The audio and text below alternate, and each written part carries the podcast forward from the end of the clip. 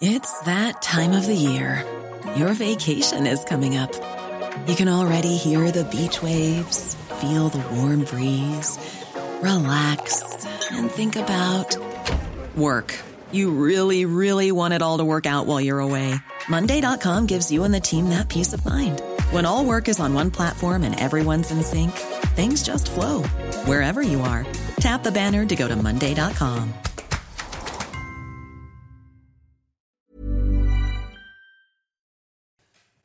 Vous regardez la matinale de CNews. Merci d'être avec nous. À la une ce matin, Gabriel Attal qui sort l'artillerie lourde contre la fraude fiscale. Il dit vouloir retirer le droit de vote et faire faire des travaux d'intérêt général aux ultra riches.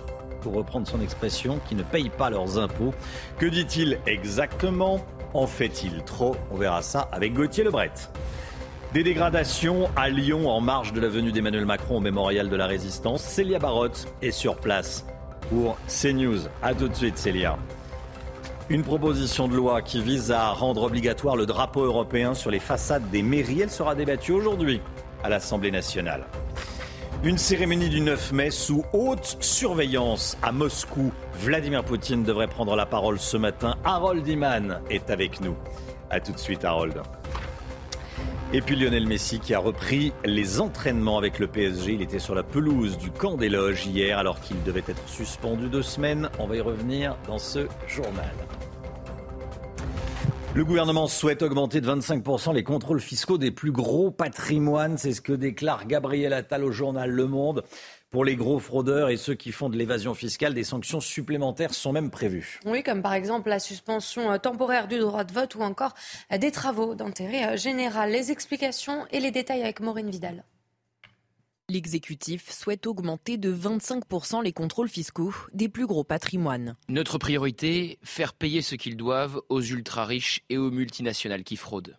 Dans le détail des mesures annoncées par Gabriel Attal, pour les fautes les plus graves, comme des dissimulations d'avoir à l'étranger, le gouvernement songe à une sanction d'indignité fiscale et civique, sous la forme de privation de réduction ou crédit d'impôt, ou même la suspension du droit de vote pendant une certaine durée.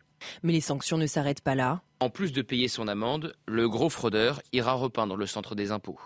Des travaux d'intérêt général, une bonne idée pour les Français. La fraude fiscale mérite euh, punition. La réelle sanction que ce soit une peine de prison, une, amende, ou... je pense qu'elle mérite vraiment euh, étude. Indignité nationale pour les mecs qui fraudent, euh, non, il faut les mettre en tôle. voilà, mettons-les en tôle. Travaux d'intérêt général, pourquoi pas, oui. C'est pas une mauvaise idée. 1500 effectifs supplémentaires dans la lutte contre la fraude fiscale ont été promis par le ministre des Comptes publics d'ici 2027 et un nouveau service de renseignement fiscal ouvrira prochainement ses portes à Bercy pour lutter contre les grandes fraudes internationales. Gauthier Lebret, que cherche à, faire exactement Gabriel Attal? Alors c'est du en même temps, Romain, car il avait commencé à dérouler ces mesures sur la fraude sociale. Donc il fallait bien aussi s'attaquer à la fraude fiscale. On attendait ce plan euh, dans plusieurs euh, semaines. Il a déjà été repoussé à de multiples reprises. Et donc, dans les colonnes du Monde, haro sur les gros euh, fraudeurs. Avec donc, vous l'avez entendu dans le sujet, augmenter les contrôles de 25%, priver du droit de vote les fraudeurs et les obliger à aller repeindre le centre des impôts. Donc je vous le disais, c'est du rééquilibrage. il fallait faire du, du en même temps sur la fraude fiscale. Souvenez-vous, la sortie de Bruno Le Maire, ministre de l'économie et des finances, qui avait fait beaucoup de bruit sur la fraude sociale, justement. C'était il y a moins d'un mois. Et il déclarait, euh, Bruno Le Maire, c'est normal que les Français en aient ras-le-bol de la fraude et de voir des personnes renvoyer ces aides au Maghreb ou ailleurs alors qu'ils n'y ont pas droit. Ce n'est pas fait pour cela le modèle social français. Fin de citation. À gauche, ça avait déclenché un véritable scandale. On avait répondu notamment du côté du Parti communiste, si on veut aller chercher la fraude, elle est davantage dans les paradis fiscaux qu'au Maghreb. Eh bien voilà, voilà pourquoi Gabriel Attal prend la parole euh, cette fois-ci dans les colonnes euh, du Monde. Et dans cette même interview, le ministre des Comptes publics soigne les classes moyennes qui sont prioritaires, dit-il, de son euh, action, en expliquant qu'on a le droit de se tromper quand on déclare ses impôts, le fameux droit à l'erreur mis en place par Emmanuel Macron lors de son premier quinquennat. Les classes moyennes, vous le savez, il y a évidemment un enjeu électoral, elles sont tentées par Marine Le Pen. Le gouvernement ne sait plus quoi inventer pour tenter de les retenir. Gauthier Lebret. Merci Gauthier. Soyez là à 6h45. On sera avec Agnès Verdier-Molinier, directrice de l'IFRAP et auteur du livre À quoi sert notre argent? 6h45, Agnès Verdier-Molinier avec nous. Après une commémoration du 8 mai 45 sur les Champs-Élysées quasiment vide, Emmanuel Macron est, allé à Lyon rendre hommage à, Jean Moulin. Des dégradations ont été constatées. Regardez, des milliers d'opposants étaient présents. Selon la préfecture, ils étaient 4000 à, à manifester. Les manifestants avaient tout prévu pour que la situation euh, dégénère. On va voir une, boîte notamment remplie de, pavés avec écrit Servez-vous. Il y a également eu euh, une attaque contre la mairie du 3e arrondissement de Lyon. Célia Barotte, vous êtes avec nous en direct de Lyon. Eh, Célia, au lendemain des manifestations, bonjour Célia, les dégradations sont toujours visibles hein? Oui, ce matin, euh, les dégradations, les casses sont encore euh, visibles dans les rues de Lyon, à l'image de cet établissement bancaire situé place Guichard. Comme vous pouvez voir sur nos images, des plaques de bois sont venues remplacer les vitrines de cette banque BNP Paribas, puisque des dizaines d'individus radicaux, tous vêtus de noir, nous avons pu euh, les apercevoir hier, sont passés à l'attaque sur cet établissement bancaire. Alors comme à chaque manifestation, les banques sont ciblées euh, par les, éléments radicaux. Ils ont cassé les vitres, ont, tenté de s'introduire. Nous avons pu hier soir constater euh, les bureaux qui ont été mis euh, en désordre. Le matériel informatique était à portée de vue, à portée de main pour être utilisé comme projectile contre les forces de l'ordre ou encore contre les autres manifestants.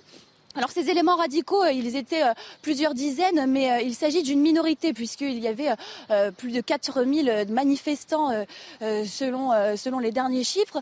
Et l'intersyndicale a tenté d'apaiser ce cortège en en essayant d'organiser un, parcours plutôt euh, bien tracé, mais plusieurs établissements euh, et des, institutions ont été la cible des casses, à, l'image de des portes de la mairie du 3e arrondissement ou encore du centre des finances publiques.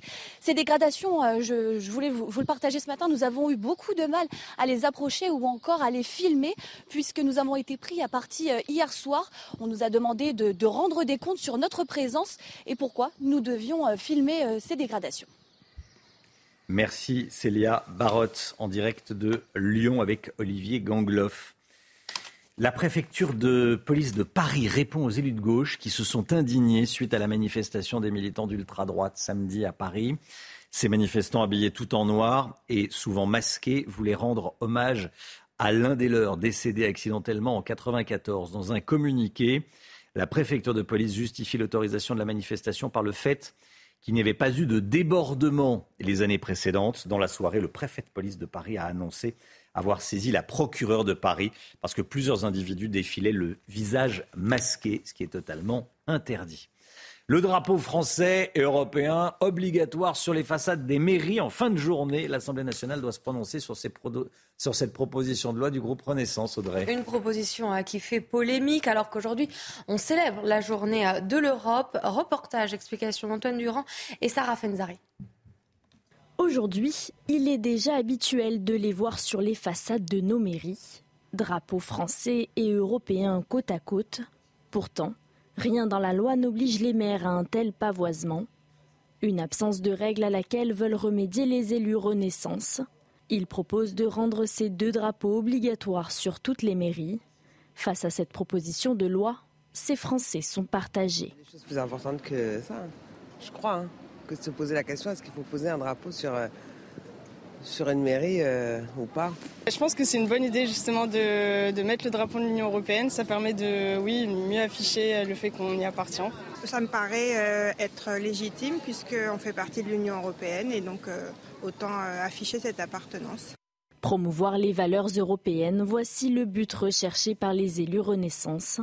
Au sein des oppositions, la symbolique européenne est parfois contestée. Pour ce maire de commune rurale, le débat n'a pas lieu d'être. Je trouve que c'est une, politique, une polémique pardon, inutile. Ah, on n'aurait même pas besoin de se poser la question de, faire une loi si euh, on avait su, euh, depuis toutes ces années, faire bien comprendre à tout le monde qu'être européen, ce n'est pas perdre son identité, sa nationalité. Jusqu'à présent, parmi les bâtiments publics, seules les écoles étaient concernées par une telle obligation. Un 9 mai sous haute sécurité à Moscou aujourd'hui. Les Russes fêtent aujourd'hui la victoire sur le nazisme. Harold Iman avec nous. Harold, à quelques heures du, défilé, un grand mystère plane encore sur l'organisation de ce défilé. Il y aura une prise de parole du, président russe. Vladimir Poutine ce matin aux alentours de 9h C'est ce qu'on dit. Euh, le mystère fait partie de la sécurité, bien sûr. Donc, Mm. traditionnellement, ce défilé est encore plus grand que celui du 14 juillet en France. Mais cette année, il y aura moins d'équipements, comme des chars et des missiles. Ça, on, on l'a observé pour une raison simple. Beaucoup d'équipements sont déjà déployés sur le front. Au- ensuite, on a peur d'attaques de drones. On en a eu au-dessus du, du Kremlin le 3 mai. Et puis, euh, sur le front, beaucoup, beaucoup de drones sont utilisés sur les territoires russes juste autour euh, du, front. Donc euh, ça, c'est une montée en puissance de, la zone d'attaque de l'armée ukrainienne. Et puis il y a eu des tentatives d'ass- d'assassinat de propagandistes du régime de Poutine. Donc voilà, il y a de bonnes raisons d'être dans la sécurité absolue. Le, discours devrait donc commencer à 9h, heure française. Vladimir Poutine devrait éviter d'utiliser le mot guerre parce qu'il n'est pas en guerre, en fait. C'est une opération militaire spéciale. Euh, à côté de lui, six présidents d'ex-républiques soviétiques, dont celui de l'Arménie, mais c'est beaucoup moins que d'habitude. Et bien sûr, on s'attend à quelques mots-clés, dont victoire, dont euh, aussi mobilisation, et bien sûr, le nucléaire. On a tous peur de ce qu'il pourrait faire avec le nucléaire. Et pour l'instant, c'est lui qui accuse les Ukrainiens de vouloir se nucléariser. Donc voilà, il faut observer toute cette dialectique. Aujourd'hui, à l'Assemblée nationale, les députés vont devoir dire si le, groupe de mercenaires, le groupe paramilitaire russe Wagner, est ou non un groupe terroriste. Alors, On est en France, hein, bien sûr. On est en France et donc il s'agit d'un texte de un projet de résolution, proposition de résolution présenté par le député Renaissance euh, Benjamin Haddad, qui est un fin connaisseur de la géopolitique. Et donc euh, ça n'aura pas de valeur contraignante, mais euh, il y aura un message symbolique, politique, car Wagner, n'est-ce pas, cible des civils et pratique le terrorisme. Et la principale pièce à conviction qui sera débattue à l'Assemblée nationale sera le massacre de Boutcha euh, en, février-mars 2022 dans la banlieue de Kiev. C'est abondamment documenté. Alors, le- le Parlement lituanien a déjà adopté une telle mesure et la Commission européenne a déjà inscrit Wagner, ce groupe de mercenaires, euh, sur leur liste de- d'organisations illégales, non seulement pour ce qu'ils font en Ukraine, mais pour ce qu'ils font au Mali et en Centrafrique. Et ça nous intéresse. Harold Iman avec nous ce matin. Merci beaucoup, Harold. Tiens, regardez les portraits officiels du roi Charles III et de la reine Camilla. C'est donc sur Instagram, The Royal Family. Qui est-ce qui suit ce compte Non, Instagram pas encore. Ah oui, tiens, ah, moi je le suis. Très jolie photo. Bon. Photo publiée donc par Buckingham Palace. Beaucoup de pourpre. Beaucoup de pourpre. C'est la couleur effectivement. impériale. Hein. Effectivement, beaucoup de, rarement. pourpre, de, de toges, de, de, de robes. Oui, c'est pas en simplicité, quoi, voilà. C'est pas en simplicité. C'est pas la simplicité. Après, c'est la famille royale d'Angleterre non plus. hein. Mm. Donc euh, voilà, ce sont les, les photos officielles. Le roi Charles III et sa, f- et sa femme Camilla qui ont fait une apparition surprise dans une émission américaine. Oui, le couple royal a fait un bref passage sur American Idol, c'était euh, dimanche. Ils ont interrompu Katy Perry et Lionel Richie dans un sketch euh, comique. Charles et Camilla ont remercié les deux chanteurs de cette produit lors du concert qui clôturait les célébrations du couronnement. Regardez. Excuse me. I, I just yes. Uh, I did surprise. I have a surprise. Are No, I will not. Because I just wanted to check um, how much, how long you'll be using this room for. We have to give the room up right away. I just wanted to check. Thank Anyway, you so much for coming. No, but thank you so much for your brilliant performance. and fantastic. Katie, it was wonderful. It really Absolutely was. fantastic. Are we making a great too much treat to have you both here. Wait, wait now. But but we understand there's a party. Ah, you've heard about that, have you? Well, you're throwing the party You're right very well next door. informed. Oh, that's right. So we better, had you not better take you to the party? But you're busy with all these other things. Well, as soon as we finish, we're, coming to the we're gonna- party. we're coming to the party. ah, you think so? Well, Well, thank you you for deserve stopping. it. Bless you. Thank, you, so, much. Thank you so Thank much. you. It's a great We love you guys. Thank you. Thank you. And congratulations. Thank you very God much. bless you. Daniel. Coucou, nous voilà. Voilà, c'est tiens, ah bah c'est Charles et Camilla. Bon, c'était c'était euh, c'était évidemment organisé. C'est plutôt Non. bien fichu. Non, vous, ah C'est plutôt rigolo. C'est plutôt rigolo. Je me disais, on est peut-être un petit peu coincé en France, non? Est-ce qu'on fait ça euh, assez facilement Tiens? Est-ce que les gens l'accepteraient aussi? Non. Bah, bien sûr que non. Bien sûr que non. Euh, mais euh, il devrait peut-être. Enfin, trouve Et alors, en plus, en ce moment- plutôt rigolo. En plus, en ce moment. Ah, en ce moment, c'est peut-être pas le moment. oui. Il ne peut pas bouger une oreille, le président. Effectivement, effectivement. Allez, le sport avec euh, Lionel Messi de retour aux entraînements du PSG. Votre programme avec Groupe Verlaine. Installation photovoltaïque pour réduire vos factures d'électricité. Groupe Verlaine, connectons nos énergies. Le champion du monde, Lionel Messi, était présent hier au camp des loges. Il devait être suspendu euh, deux semaines par euh, le PSG à cause de son voyage euh, non autorisé en Arabie saoudite. Mais donc Lionel Messi est revenu après seulement une mise à l'écart de six jours. Et la superstar qui a également reçu hier soir deux prix au Laureus World Sports Award, c'était Place Vendôme à Paris. Il a reçu le prix de sportif mondial de l'année et celui d'équipe de l'année pour la sélection de l'Argentine. Écoutez-le. C'est toujours agréable de recevoir ce genre de reconnaissance, mais bon, avec les sports d'équipe cette année, j'ai eu la chance de réaliser mon plus grand rêve, d'être champion du monde avec mon équipe nationale. De cumplir el mayor sueño que tenía, que era ser campeón del mundo con, con mi selección. Me costó muchísimo, me costó prácticamente. Ça a pris beaucoup de temps, pratiquement toute ma carrière, mais j'ai fini par y arriver. Ça m'a coûté cher, j'ai tout traversé, beaucoup de bonheur avec Barcelone et beaucoup de tristesse avec l'équipe nationale, mais je n'ai jamais arrêté. Je veux partager cela avec toute l'Argentine. Merci et bonne soirée. Eh, competir con todo eso es para toda Argentina y, y nada, muchísimas gracias y buenas noches. Voilà, c'était hier soir à, à Paris. En Ligue 1, Antoine Comboiré quitte Nantes. Le club nantais a décidé de se séparer de son entraîneur. On l'a appris cette nuit. Les Canaries, 17e du classement, pourraient être relégués en Ligue 2. Nantes a donc euh, décidé de changer son fonctionnement interne alors qu'il ne reste plus que 4 matchs avant la fin de saison. L'entraîneur de 59 ans a fait 9 clubs en tout en 20 ans. La Ligue des Champions maintenant avec la première demi-finale allée de la saison. C'est ce soir le choc entre le Real Madrid et Manchester City, c'est à 21h à suivre sur Canal+. C'est la revanche pour les deux équipes qui s'étaient déjà affrontées en demi-finale l'année dernière. Le match se fera au stade Bernabeu à Madrid et le retour de Modric est un matou majeur ce soir pour le Real Madrid. Son expérience sera cruciale contre Manchester City. C'était votre programme avec Groupe Verlaine. Isolation par l'extérieur avec aide de l'État. Groupe Verlaine, connectons nos énergies. CNews, il est 6h15. Bienvenue à tous. Merci d'être avec nous. Restez bien sur CNews. Dans un instant, on va vous raconter une histoire qui aurait pu très très mal finir. Restez bien avec nous si vous comptez aller à la plage cet été. Quelqu'un s'est ensablé. Il a été sauvé de, justesse, de justesse, de justesse. On va vous raconter ça. Restez bien avec nous sur CNews, bien sûr. À tout de suite. CNews, merci d'être avec nous. Tout d'abord, le point info avec Audrey Berthaud. Emmanuel Macron a rendu hommage à Jean Moulin hier à Lyon. 4000 personnes ont manifesté en dehors du périmètre de sécurité. Un groupe de 500 casseurs a commis de, nombreux dégâts sur des arrêts de bus, des vitrines, des banques. Plusieurs feux de poubelle ont été allumés et la mairie du 3e a été prise pour cible. Le djihadiste Brian Dancona veut revenir en France. Dix ans après son départ pour la Syrie en 2013, le Français de 26 ans s'est présenté cette semaine au consulat d'Istanbul avec sa fille. Il réclame son rapatriement sur le territoire français ainsi que celui de sa fille.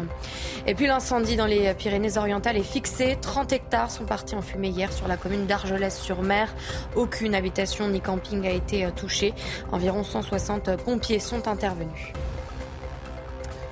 Cette histoire qui aurait, très, qui aurait pu très mal se, se, finir, très mal se terminer. On vous la raconte ce matin. Un jeune vacancier s'est volontairement ensablé sur une plage de Vendée, mais il s'est retrouvé coincé par la marée montante. Incapable de sortir du trou qu'il avait lui-même creusé, les pompiers ont dû intervenir et vous allez le voir, l'adolescent n'a pas hésité à tout publier sur ses réseaux sociaux. Michael Chailloux. 24 heures après les faits sur la plage des Mouettes, on voit encore les restes de l'immense trou creusé par le jeune homme de 17 ans et ses amis. Un ensablement volontaire à la verticale à marée montante avec un coefficient de 88. À quelques minutes près, l'issue aurait pu être fatale. Lorsque nous sommes arrivés sur les lieux, euh, le jeune homme était déjà euh, ensablé jusqu'aux épaules et puis euh, l'eau commençait à monter avec les vagues qui déferlaient sur son visage. S'ensabler verticalement alors que la marée monte est extrêmement extrêmement dangereux, puisqu'on ne se rend pas compte qu'ensuite, avec la montée des eaux, euh, le sable devient très compact. Sur la vidéo réalisée par la victime et postée sur les réseaux sociaux au lendemain des faits, on voit l'eau s'engouffrer dans le trou. Le jeune homme est déjà paralysé par l'effet ventouse exercé par la marée montante sur le sable. Euh, ça va inciter les jeunes à vouloir recommencer, parce que le fait que ce soit publié sur les réseaux sociaux, ça fait que ça peut donner envie aux plus jeunes que nous, parce qu'ils vont être inconscients du danger. Pour le sortir, les pompiers ont utilisé cette lance à incendie spécial mise au point en Vendée après le drame de 2018 à Noirmoutier, où un jeune homme avait perdu la vie exactement dans les mêmes circonstances. En injectant de l'eau, on délaye le sable qui devient moins compact et il devient très aisé de faire sortir la personne. Sur la vidéo postée sur les réseaux, la victime pousse le vice jusqu'à publier l'article le concernant, paru dans la presse locale, et il conclut par cette photo de lui dans le véhicule des pompiers. Il ne faut pas que la main des pompiers tremble, il hein. faut aller vite hein, dans, dans, ces cas-là. Il y a les bords de Loire qui sont également extrêmement dangereux, il y a des sables mouvants. Mais là, euh, s'enterrer dans le sable, c'est un jeu d'été, c'est un jeu, c'est un classique à mourir. On l'a tous fait, mais à l'horizontale. Mmh. À l'horizontale. Mmh. En étant allongé. Là, il était à la verticale. Il a dû avoir. Euh, la trouille de sa vie. La trouille de sa vie. C'était l'expression qui me venait, qui me venait euh, à l'esprit. Voilà, on vous raconte cette histoire à ne pas reproduire, évidemment. À ne pas reproduire. Il est 6h22. L'économie, c'est dans un instant. Des taux à 4%, si vous comptez euh, emprunter de l'argent pour acheter votre maison ou votre appartement. On se dirige vers des taux à 4% pour cet été. Le Guillaume va tout nous dire dans un instant. À tout de suite. Rendez-vous avec Pascal Pro dans l'heure des pros, du lundi au vendredi de 9h à 10h30. L'économie tout de suite, on parle immobilier. Votre programme avec Jean de Confiance. Pour les vacances ou pour une nouvelle vie, louée en toute sérénité. Jean de Confiance, petites annonces, grande confiance. Le Guillot avec nous. Le taux des crédits immobiliers était de 3,15, 3,15% en moyenne en avril. Et il devrait encore augmenter d'ici cet été. Oui, il progresse régulièrement, hein, Romain, depuis quelques mois. Il était d'à peine plus de 3% euh, en mars, 3,15, vous l'avez dit, hors frais, hors assurance euh, en avril. Tout ça selon l'Observatoire Crédit Logement CSA qui vient de, communiquer ces chiffres. C'est le plus haut niveau pour ce taux moyen depuis 2014. Et puis surtout, euh, c'est trois fois plus qu'il y a un an. C'est remonté très très vite. La remontée n'est malheureusement pas finie puisque euh, nos confrères du journal Les Échos ce matin annoncent que ces taux pourraient atteindre et dépasser 4% cet été en moyenne. Conséquence directe, cette hausse des taux rogne le pouvoir d'achat immobilier des ménages français puisque dans le même temps, les prix de l'immobilier, eux, ne baissent pas une légère baisse, hein, à peine plus de 1% en moyenne, mais cela ne compense pas du tout la hausse des taux actuels. Alors concrètement, quelle est la perte de pouvoir d'achat pour les, pour les ménages? De eh quel ordre est-elle? Le courtier meilleur taux euh, l'a calculé, hein, cette perte de pouvoir d'achat pour un couple qui gagne 3 000 euros net par mois. Ce couple ne peut plus emprunter aujourd'hui que 177 000 euros alors qu'il pouvait emprunter encore 210 000 euros en janvier 2022. C'est 33 000 euros de perte de pouvoir d'achat immobilier. Ça correspond à peu près à 10 mètres carrés euh, de moins en moyenne. Ça oblige donc les acquéreurs soit à réduire la surface qu'ils peuvent acheter, soit à partir plus loin s'éloigner des centres-villes pour trouver des prix euh, plus bas ou alors carrément à reporter leur projet. Et ça, on le voit de plus en plus dans l'immobilier neuf. Les promoteurs annoncent que 40% de leurs clients se désistent dans les jours qui suivent la signature. 40% de désistement, c'est du jamais vu. Et ça ne va pas aller en s'améliorant, hein, puisque je le disais, les taux vont continuer leur progression et atteindre euh, sans doute rapidement et dépasser les 4% en moyenne. Ce taux d'ailleurs est déjà proposé par des banques pour certains dossiers. Comment s'explique cette remontée des taux, MIC eh bien d'abord, jeudi dernier, hein, la BCE, la Banque Centrale Européenne, a elle-même relevé le taux auquel elle prête de l'argent aux banques. Hein. En clair, votre banque peut emprunter pour ensuite vous prêter de l'argent. Là, ça lui coûte plus cher d'emprunter, donc forcément, elle vous vend, si on peut dire, plus cher cet argent. Le taux de la Banque Centrale Européenne est de 3,75%, donc vous voyez qu'on approche vraiment déjà des 4%. Et si la Banque Centrale Européenne remonte ses taux, eh bien c'est tout simplement pour essayer de lutter contre l'inflation en serrant le robinet du crédit. Elle espère faire baisser les prix, faire baisser la demande et donc faire baisser les prix puisque les gens auront du mal à emprunter. C'est ce qui commence à se passer en ce moment avec l'immobilier où les demandes de crédit ont elles aussi chuté. 40% de baisse dans les demandes de crédit et dans les crédits accordés surtout selon les derniers chiffres de la Banque de France. Ce sera sans doute bientôt la même chose dans beaucoup d'autres secteurs, l'automobile, l'ameublement, l'électroménager, bref, tout ce qu'on peut ou qu'on pouvait acheter à crédit. C'était votre programme avec Jean de Confiance. Pour les vacances ou pour une nouvelle vie, louée en toute sérénité. Jean de Confiance, petites annonces, grande confiance. Le temps tout de suite, Alexandra Blanc. Problème de pare-brise? Pas de stress. Partez tranquille avec la météo et Point S-Glace. Réparation et remplacement de pare-brise. On fait un point sur la sécheresse ce matin avec vous, Alexandra. La situation semble s'améliorer dans certaines régions. Dites-nous tout. Oui, c'est vraiment la question euh, que tout le monde se pose. Est-ce que la sécheresse sévit une nouvelle fois encore en ce mois de mai? Eh bien, la réponse est oui et non, puisque petit à petit, la sécheresse tend à s'améliorer. On a eu beaucoup de précipitations euh, depuis euh, quelques semaines déjà, et 50% des nappes phréatiques manquent toujours d'eau. Mais il y a quelques semaines, nous étions à 75% des nappes phréatiques qui manquent d'eau. Donc forcément, la situation commence à s'améliorer. Forte disparité selon les régions, puisque les régions du Nord sont moins sensibles, moins touchées par la sécheresse en raison des fortes précipitations. Et puis à noter également que 63% de précipitations en plus du côté de Rennes contre moins 72% à Nice. C'est-à-dire qu'il y a vraiment des disparités selon les régions. On a eu beaucoup d'eau à Rennes ces dernières semaines et beaucoup moins en direction de la Côte d'Azur où le déficit reste élevé. Même topo du côté des Pyrénées-Orientales avec la sécheresse qui sévit donc autour du golfe du Lion. Et regardez, aujourd'hui, on est exactement dans ce même type de configuration, c'est-à-dire qu'on va avoir de fortes pluies sur les trois quarts du pays, mais finalement, le golfe du Lion restera épargné et donc la sécheresse va de nouveau évidemment euh, s'aggraver entre le golfe du Lion et la Côte d'Azur. Donc aujourd'hui, vraiment une journée de mardi marquée par le retour de la pluie, perturbations actives entre le sud-ouest le bassin parisien ou encore les régions du nord. On retrouve à l'avant un temps assez nuageux entre le Pays basque et le nord-est. Et puis dans l'après-midi, la perturbation va progresser une nouvelle fois entre les Pyrénées, le Massif central, le Lyonnais, la Bourgogne ou encore le nord-est du pays avec de fortes précipitations attendues, parfois l'équivalent de quelques semaines de pluie en seulement euh, quelques heures. Et puis à l'arrière, on retrouvera un temps assez variable avec le retour de quelques orages, fort vent d'ouest également entre la façade ouest ou encore les côtes de la Manche. Grisaille dans le sud, mais très peu de précipitations malheureusement. Côté température, grande douceur ce matin avec 12 degrés à Paris en moyenne, 14 degrés à Bordeaux ou encore 15 degrés à Perpignan. Et dans l'après-midi, les températures resteront élevées dans le sud, 27 degrés du côté de Perpignan ou encore 25 à Marseille, tandis que c'est la dégringolade des températures sur le nord avec 18 degrés en moyenne pour le bassin parisien ou encore 16 degrés seulement entre Rouen et Paris. Températures qui vont baisser également du côté euh, de la Charente-Maritime avec des conditions météo qui s'annoncent donc de nouveau agitées aujourd'hui. Précipitations fortes attendues pour cette journée de mardi. Problème de pare-brise? Pas de stress. Repartez tranquille après la météo avec Point S-Glace. Réparation et remplacement de pare-brise. C'est News, il est 6h30, bienvenue à tous. Merci d'être avec nous. À la une ce matin, des dégradations à Lyon, notamment dans la mairie du 3e arrondissement de Lyon. Des militants anti-réforme des retraites ont manifesté à l'occasion de l'avenue d'Emmanuel Macron pour le, pour le 8 mai. On va y revenir dans un instant. Gabriel Attal se montre sévère envers les fraudeurs du fisc et particulièrement les grandes fortunes à qui il promet indignité civique et travaux d'intérêt général. Vous avez bien entendu, on sera avec Agnès Verdier-Molinier à 6h45. Un djihadiste français parti en Syrie il y a 10 ans veut rentrer en France. Faut-il faire rentrer tous ceux qui disent finalement regretter leur geste Des éléments de réponse dans ce journal. Malgré la pluie sur une grande partie de la France, certains départements sont malheureusement épargnés, comme le Var.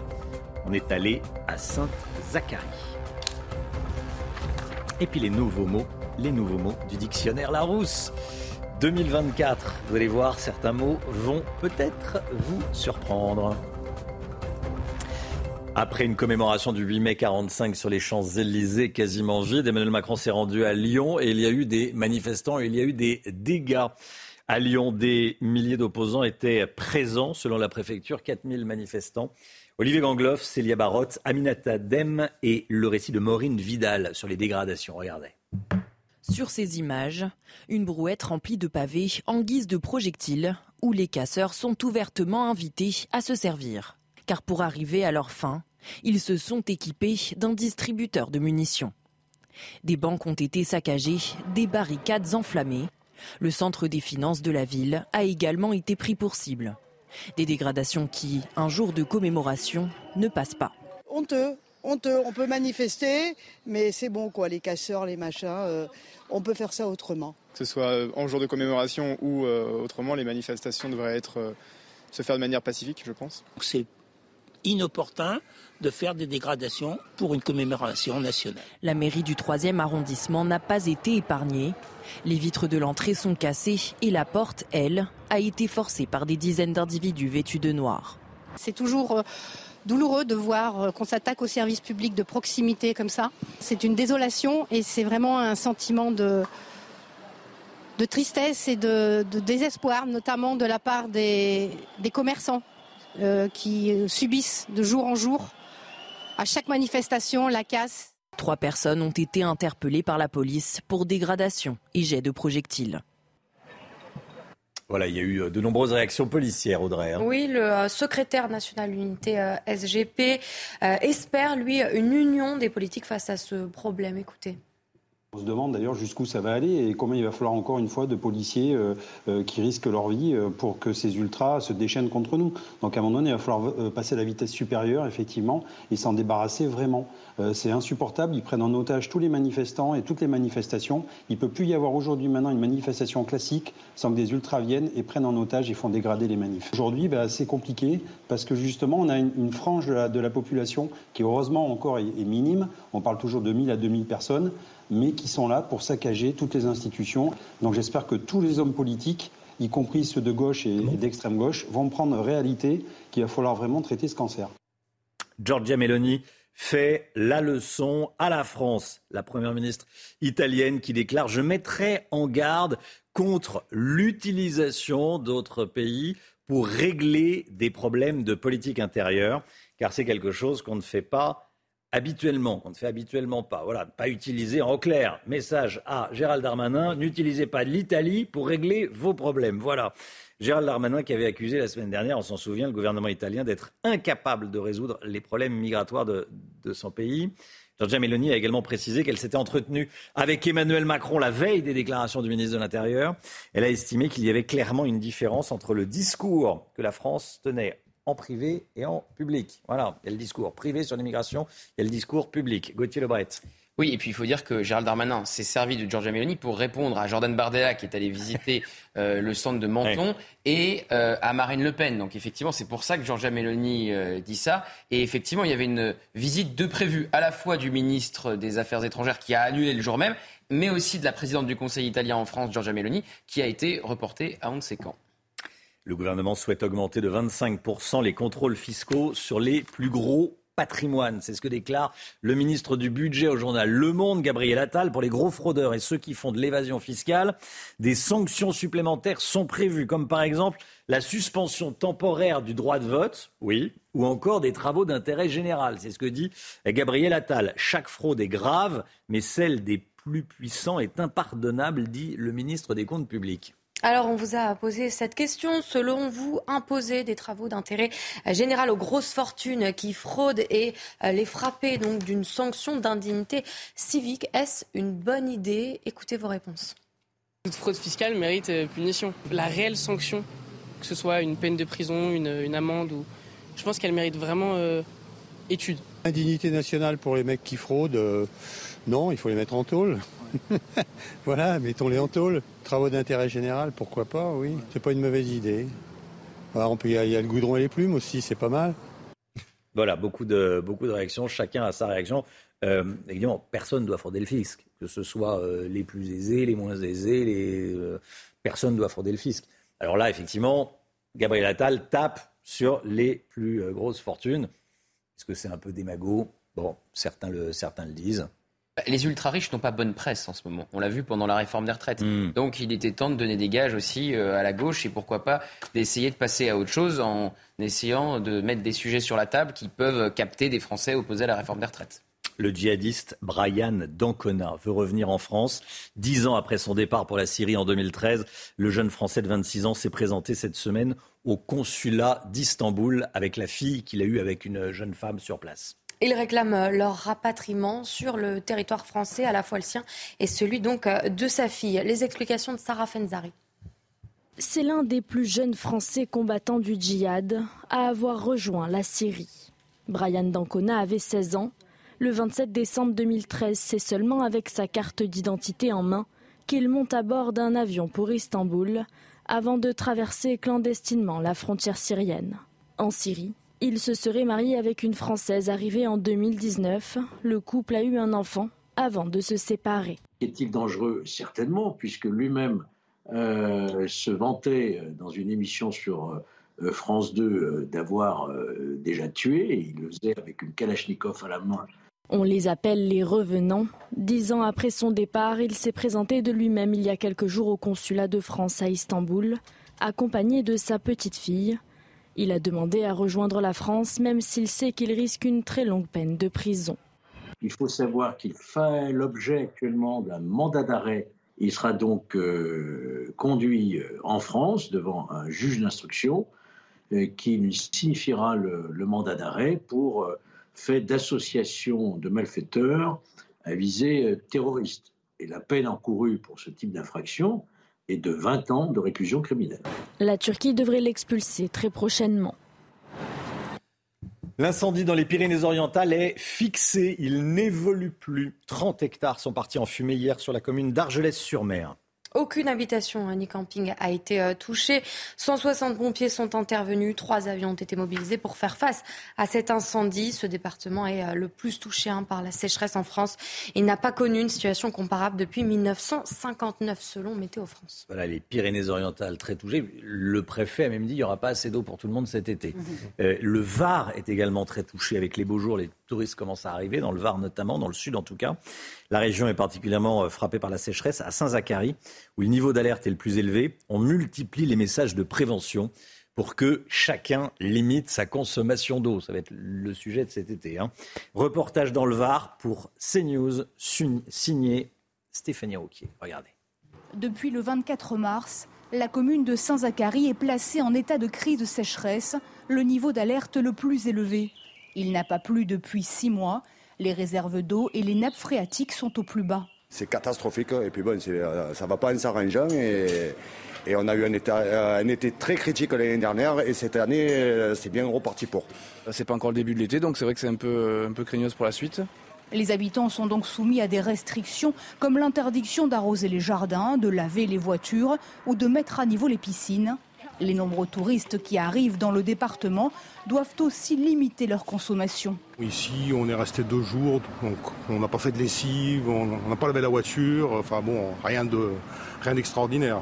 Mais les vacanciers ne sont pas forcément informés, alors le maire de la commune multiplie la diffusion des messages d'alerte. C'est indiqué sur les sites internet, c'est indiqué à l'office du tourisme, et puis voilà, c'est tout ce qu'on peut faire, c'est sensibiliser, sensibiliser. Mais vous savez, tant qu'il y a de l'eau robinet, les gens ont du mal à comprendre qu'on est en crise sécheresse. Si la situation s'aggrave, le débit d'eau de chaque foyer sera réduit. Aujourd'hui, la Russie fête euh, un 9 mai, pas comme les autres. Sur la place rouge aura lieu le, grand défilé militaire pour fêter la victoire russe sur le nazisme en 1945. Cette année, le défilé se déroulera sous haute surveillance. Plusieurs régions russes ont déjà réduit ou annulé les événements, craignant qu'ils ne soient ciblés par des saboteurs pro-ukrainiens. Un défilé sous haute surveillance à Moscou. Discours annoncé de Vladimir Poutine, même si rien n'est véritablement officiel. Discours annoncé de Vladimir Poutine à 9h ce matin. Allez, on parle des nouveaux mots du petit Laos. Ça, c'est toujours savoureux. Le Figaro révèle les termes, les mots qui intègrent le fameux dictionnaire. La nouvelle édition intègre 150 mots et 40 personnalités. On a fait une petite sélection, Audrey. Hein. oui, on va commencer avec euh, les anglicismes. Vous allez euh, le voir. Regardez euh, ce premier mot, flex office. C'est un bureau nomade. Bon, bah, en fait, c'est dans les, dans les grandes sociétés. Hein, c'est quand on a plus son bureau attitré, flex office. Voilà, on, arrive et on, on, arrive avec son ordinateur, on se branche et on, et on s'installe. Et puis le lendemain, on sera peut-être à un autre, un autre bureau. Voilà. La c'est quand quelqu'un vient prendre votre bureau en croyant que c'est du flex office alors que ça l'est pas. Ah oui, ça, sent le, Vous, vous avez un, vous n'êtes pas en flex office. Ou alors, oui, voilà, ou alors que la, vue mer est prise, hein, la vue près de la vitre, et qu'il reste plus qu'une vue, euh, une vue sur un mur. Bon, il y en a d'autres, Audrey? Il y a le hein greenwashing, tout simplement euh, l'éco-blanchiment. Oui, bon, ça, oui. Alors... Traduction en éco-blanchiment. Oui, ça veut dire c'est les entreprises qui euh, qui disent qu'elles font des efforts pour l'écologie, alors qu'en réalité, c'est rien du tout.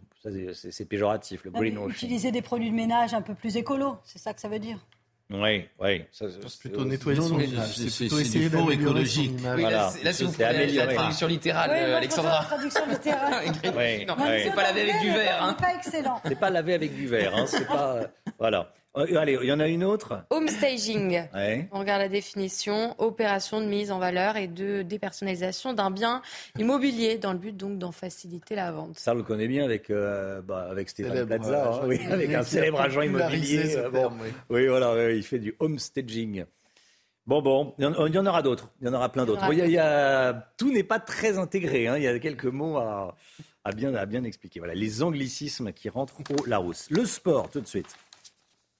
Votre programme avec Groupe Verlaine. Installation photovoltaïque pour réduire vos factures d'électricité. Groupe Verlaine, connectons nos énergies. Et on commence avec Léo Messi de retour aux entraînements du Paris Saint-Germain. Léo Messi qui était présent hier au, au camp des loges. Il devait être suspendu deux semaines par le PSG à cause, à cause de son voyage non autorisé en, en Arabie Saoudite, Audrey. hein. Lionel Messi est donc revenu après seulement une mise à l'écart de six jours. Et la superstar a également reçu hier soir deux prix au euh, Laureus World Sports Awards. C'était Place Vendôme à Paris. Il a reçu euh, le prix de sportif mondial de l'année et celui euh, d'équipe de l'année pour la sélection de l'Argentine. Et la Ligue des Champions maintenant, la première demi-finale allée de la saison. C'est ce soir le choc entre le Real Madrid et Manchester City. C'est à suivre donc ce soir sur Canal+. Et c'est la revanche pour euh, les deux équipes qui s'étaient déjà affrontées en demi-finale l'année dernière. Le match se fera au stade Bernabéu à Madrid. Le retour de euh, Modric est un atout euh, majeur ce soir pour euh, le Real Madrid. Son expérience sera cruciale contre Manchester City, avantagé par son attaquant Erling Haaland. C'était votre programme avec Groupe Verlaine. Isolation par l'extérieur avec aide de l'État. Groupe Verlaine, connectons nos énergies. Il est 7h moins le quart. Merci d'être avec nous. Dans un instant, on sera avec Agnès Verdier-Molinier qui est déjà connectée avec nous. Bonjour Agnès. On va parler de ce qu'annonce Gabriel Attal dans le journal Le Monde. Le ministre du Budget veut retirer le droit de vote aux gros fraudeurs fiscaux. Il veut également leur faire faire des travaux d'intérêt général. Ici, il dit ils vont, ils vont repeindre le centre des impôts. On en parle avec vous dans, dans un instant, Agnès. À tout de suite.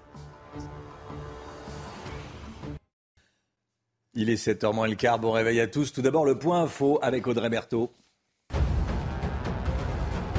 Des dizaines de milliers d'évacués, près de 400 000 hectares brûlés. Deux jours après avoir euh, déclaré l'état d'urgence, l'Ouest canadien demande de l'aide du gouvernement pour lutter contre ces incendies. Hier soir, près d'une centaine de feux de forêt étaient toujours actifs. 25 sont considérés comme hors de contrôle. Le drapeau français et européen, bientôt obligatoire sur les façades de mairie. En fin de journée, l'Assemblée nationale doit se prononcer sur cette proposition de loi du groupe Renaissance. Une proposition qui fait polémique, notamment sur la mention du drapeau européen. Et puis aujourd'hui, la Russie fête un 9 mai pas comme les autres. Sur la place rouge aura lieu un grand défilé militaire pour fêter la victoire russe sur le nazisme. Cette année, le défilé aura lieu sous haute surveillance. Plusieurs régions russes craignent qu'il ne soit ciblé par des saboteurs pro-ukrainiens. Gabriel Attal souhaite augmenter de 25% les contrôles fiscaux des plus gros contribuables. Il a des mesures également un peu plus euh, iconoclastes, en tout cas un peu plus euh, sévères, très politiques. On en parle avec vous, Agnès Verdier-Molinier, directrice de l'IFRAP. Bonjour Agnès. Merci d'être avec nous. bonjour à tous. Vous, êtes, euh, vous avez écrit le livre Où va notre argent? Où va notre Eh oui. argent? Gros succès en ce moment. Voilà. Gabriel Attal, le ministre du Budget, s'en prend aux ultra-riches qui ne paient pas leurs impôts. Déjà, pour comprendre de quoi on parle, ça représente quelle somme? Ah, c'est très compliqué de dire exactement euh, combien, hein, parce que euh, on sait que la fraude fiscale, c'est environ euh, 30 milliards d'euros par an. Euh, Gabriel Attal reprend ce chiffre euh, dans son interview au Monde, mais en réalité, la grosse majeure partie de cette fraude, c'est une fraude à la TVA, hein, euh, environ la moitié. Donc c'est pas la fraude de ménages ultra riches, c'est plutôt Mmh. la fraude de de- d'entreprises qui sont créées plutôt ad hoc pour frauder la TVA. Donc là, ce qu'on voit, c'est quoi? C'est le pendant de ce qui a été annoncé sur la fraude sociale. Et vous vous en souvenez, Romain, ça a fait couler beaucoup d'encre. À, à l'époque, on a dit, oh là là, le gouvernement veut s'attaquer à la fraude sociale, mais finalement, la fraude fiscale, c'est beaucoup plus. Et, on, s'était dit, maintenant, c'est pas vrai parce que la fraude fiscale c'est 30 milliards et la fraude sociale c'est 60, c'est 20 milliards d'euros par an. Donc 30 milliards d'un côté, 20 milliards de l'autre. On est à peu près dans les mêmes niveaux. Après, comme le ministère a été assez dur sur la fraude sociale, maintenant ils veulent faire la même chose sur la fraude fiscale, mais ce sont un peu des rodomontades et des, des effets d'annonce. Euh, parce qu'en réalité, il y a déjà énormément de contrôles sur les gros contribuables. Il y a beaucoup de contrôles sur les grandes entreprises euh, qui sont citées euh, dans, dans l'interview déjà. il y a souvent des entreprises qui ont déjà tous les deux ans des contrôles, des contrôles fiscaux, des contrôles URSAF. Donc on est déjà très très contrôlé en France. Et en réalité, c'est pour faire passer un peu la pilule de finalement la lutte contre la fraude sociale que toutes ces annonces sont faites. Ça va faire fuir des grandes fortunes ou pas? Oh, je ne pense pas. En réalité, ce qui fait fuir les grandes fortunes, c'est pas le contrôle, euh, c'est plutôt le niveau d'imposition. Et là, euh, le ministre le dit quand même hein, dès le début de son interview. Euh, la France est le dernier pays de l'Union avec un impôt national sur la fortune. 10% des contribuables paient 70% de l'impôt sur le revenu, de la recette. Donc, sort les 10% des contribuables qui sont les plus riches, on aurait 70% des recettes d'impôt sur le revenu en moins. Euh, on a une taxe exceptionnelle sur les hauts revenus qui n'existe pas ailleurs. 3% à partir de 250 000 euros et 4% au-delà de 500 000 euros par part. Et ça, ça devait être créé juste pour quelques années et ça fait des années euh, que ça dure, plus de 10 ans que ça dure. Euh, donc en réalité, on est déjà les plus taxés sur les hauts revenus. Euh, c'est là qu'il euh, y a quand même quelque chose qui ne va pas dans, notre pays et qui fait que, on l'a vu, hein, je le dis dans mon livre, il y, a, beaucoup de grandes fortunes qui partent, mais il y a aussi beaucoup de ceux qu'on appelle les hauts revenus, les médecins, les entrepreneurs, etc. On les voit, ils sont, ils sont souvent dans les pays aux frontières de la France. Et c'est ça aussi qui fait qu'à un moment, on se retrouve avec une richesse par habitant euh, qui est euh, finalement euh, proportionnellement par rapport aux autres pays plutôt en baisse. Mmh. Parce que Gabriel Attal veut se pencher sur les gros contribuables, mais Très bien. Mais quand un particulier ne déclare pas du personnel de maison, quand un particulier effectue un travail et ne le déclare pas, je pense aux femmes de ménage, aux jardiniers, aux petits boulots comme ça, c'est également de la fraude fiscale. Ça ça, c'est un manque à gagner de combien, ça On le sait, le travail au noir? Alors là, là c'est compliqué parce qu'il y a 10 milliards de fraude euh, aux cotisations sociales. D'accord?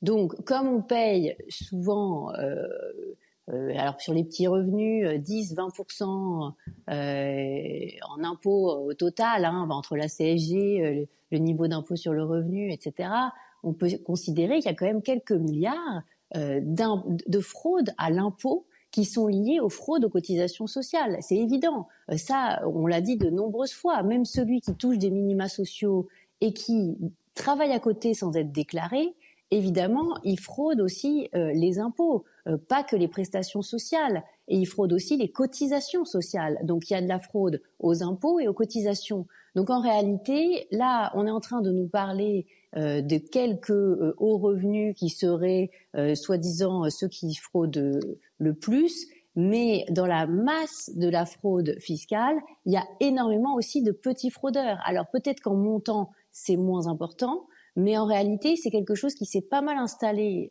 dans la société française, malheureusement, et moi que, que je trouve euh, extrêmement délétère pour l'idée qu'on a euh, finalement de société et de solidarité, parce que euh, finalement on a énormément de passagers clandestins de la solidarité française. Alors c'est vrai qu'il faut être intraitable sur la fraude, qu'elle soit fiscale ou sociale, mais il ne faut pas oublier qu'elle n'est pas le fait que de quelques-uns qui gagneraient beaucoup. En réalité, elle s'est répandue un peu partout parce que aussi euh, nous sommes le pays le plus taxé, hein, il faut le dire. On est en train de repasser devant le Danemark, euh, le pays qui a finalement le taux de prélèvement obligatoire le plus élevé au monde, euh, dans tout cas dans le monde développé. Et ça, ça, incite aussi à un moment à, finalement s'organiser pour éluder l'impôt. Merci Agnès. Oui, dites-nous, terminez votre phrase. Voilà, on est pris par le temps, bien sûr. Je pense que à un moment, ce niveau d'imposition que nous avons en France, il n'est pas bon pour le consentement à l'impôt. Et que si nous voulons euh, avoir moins de fraude fiscale et moins de fraude sociale, il faut aussi qu'à un moment on se pose la question du niveau d'impôt et du niveau de cotisation que nous avons à payer dans notre pays. Et c'est une réflexion beaucoup plus globale. Euh, il faudrait, pour être protégé de ces niveaux d'imposition, que nous ayons un maximum de taux de prélèvements obligatoires et un maximum de niveau d'impôt à payer par chacun d'entre nous avec des boucliers qui nous protègent. Aujourd'hui, rien ne nous protège de, de l'excès d'impôt et finalement, ça, ça induit des comportements qui sont des comportements déviants. Merci beaucoup Agnès Verdi-Molinier, avec nous, auteur du livre. Mais où va notre argent? Dans un instant, la politique avec vous, Gauthier Lebret. Emmanuel Macron seul sur les Champs-Élysées. Et si le président de la République était trop prudent? On verra ça avec vous, Gauthier. À tout de suite.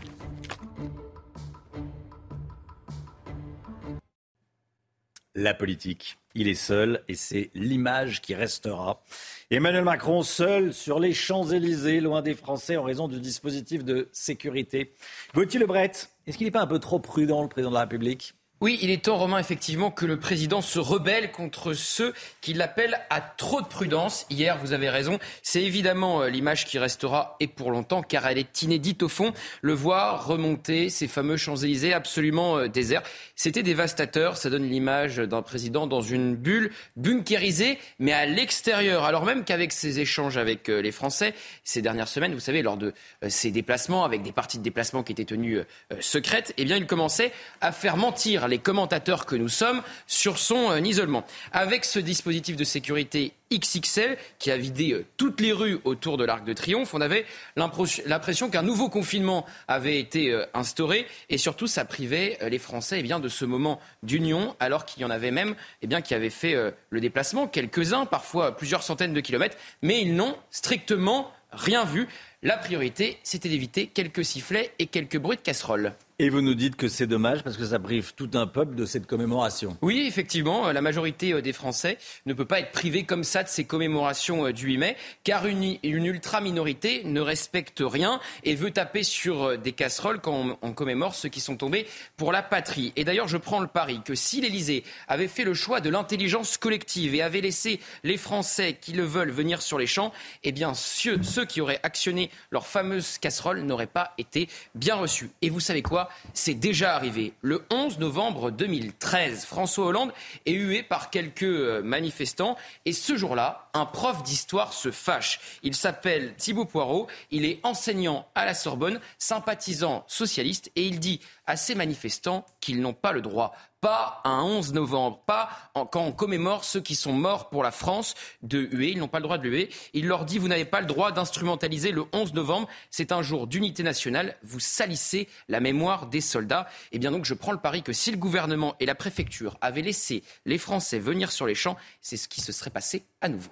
Gauthier, c'est pas la première fois qu'Emmanuel Macron est trop précautionneux? Bah oui, déjà, rappelez-vous, au Stade de France, lors de la fameuse finale opposant euh, Toulouse à Nantes. Alors après, les conseillers d'Elysée avaient euh, contacté les journalistes en leur disant Vous vous êtes trompés, il ne s'est rien passé. Forcément, il ne s'est rien passé. Emmanuel Macron euh, s'est caché, il est allé saluer les joueurs dans les vestiaires, souvenez-vous, il n'est pas allé sur la pelouse, il a remis la coupe dans les gradins, il n'est jamais apparu sur les écrans géants. Franchement, ça manque un peu de panache. Retrouver le panache, Monsieur le Président. C'était ça qui était censé eh euh, définir le style macronien. Merci beaucoup, Gauthier Lebret. 8h15. 8h15, Laurence Ferrari recevra Agnès Pannier-Runacher, ministre de la Transition énergétique. Agnès Pannier-Runacher, invitée de Laurence Ferrari, 8h15 dans la matinale. La musique tout de suite.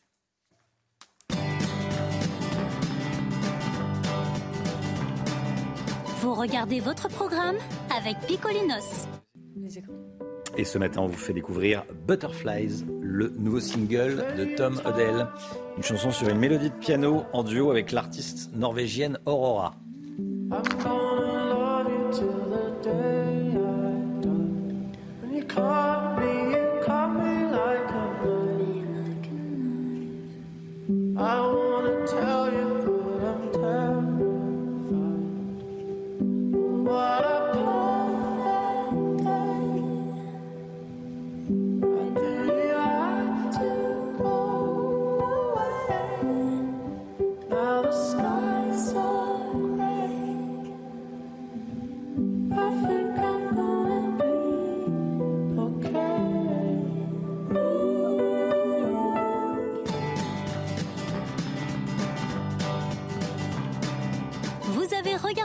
Programme avec Picolinos. C'est mieux qu'il soit.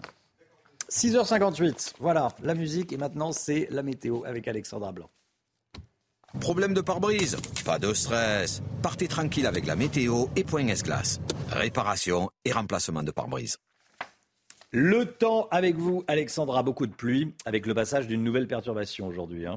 Oui, en effet, changement radical de temps aujourd'hui avec au programme le retour de fortes pluies localement jusqu'à 40 mm d'eau attendue avec en prime le retour des orages sur les régions de l'ouest à l'arrière de la perturbation et une baisse des températures, températures qui vont perdre en moyenne 3 à 5 degrés sur les régions du nord, donc temps très perturbé aujourd'hui. Nouvelle perturbation que l'on retrouve ce matin entre le sud-ouest, le bassin parisien ou encore le nord-est. On retrouve également à l'avant de cette perturbation un temps très nuageux et un peu plus de soleil autour du golfe du Lion ou encore entre la côte d'Azur et la Corse. Dans l'après-midi, la perturbation progresse un petit peu plus au sud, entre les Pyrénées, le sud du Massif central, le Lyonnais, la Bourgogne ou encore le nord-est. Et puis à l'arrière, on retrouvera, je vous le disais, localement quelques orages bien localisés, du vent sur la façade ouest ou encore près des côtes de la Manche et de la grisaille en allant vers la côte d'Azur ou encore le Languedoc-Roussillon avec très très peu malheureusement de précipitations. Côté température, douceur ce matin, 13 à Paris, 12 degrés à Toulouse ou encore 15 degrés à Perpignan. Et dans l'après-midi, la chaleur se maintient dans le sud, 27 degrés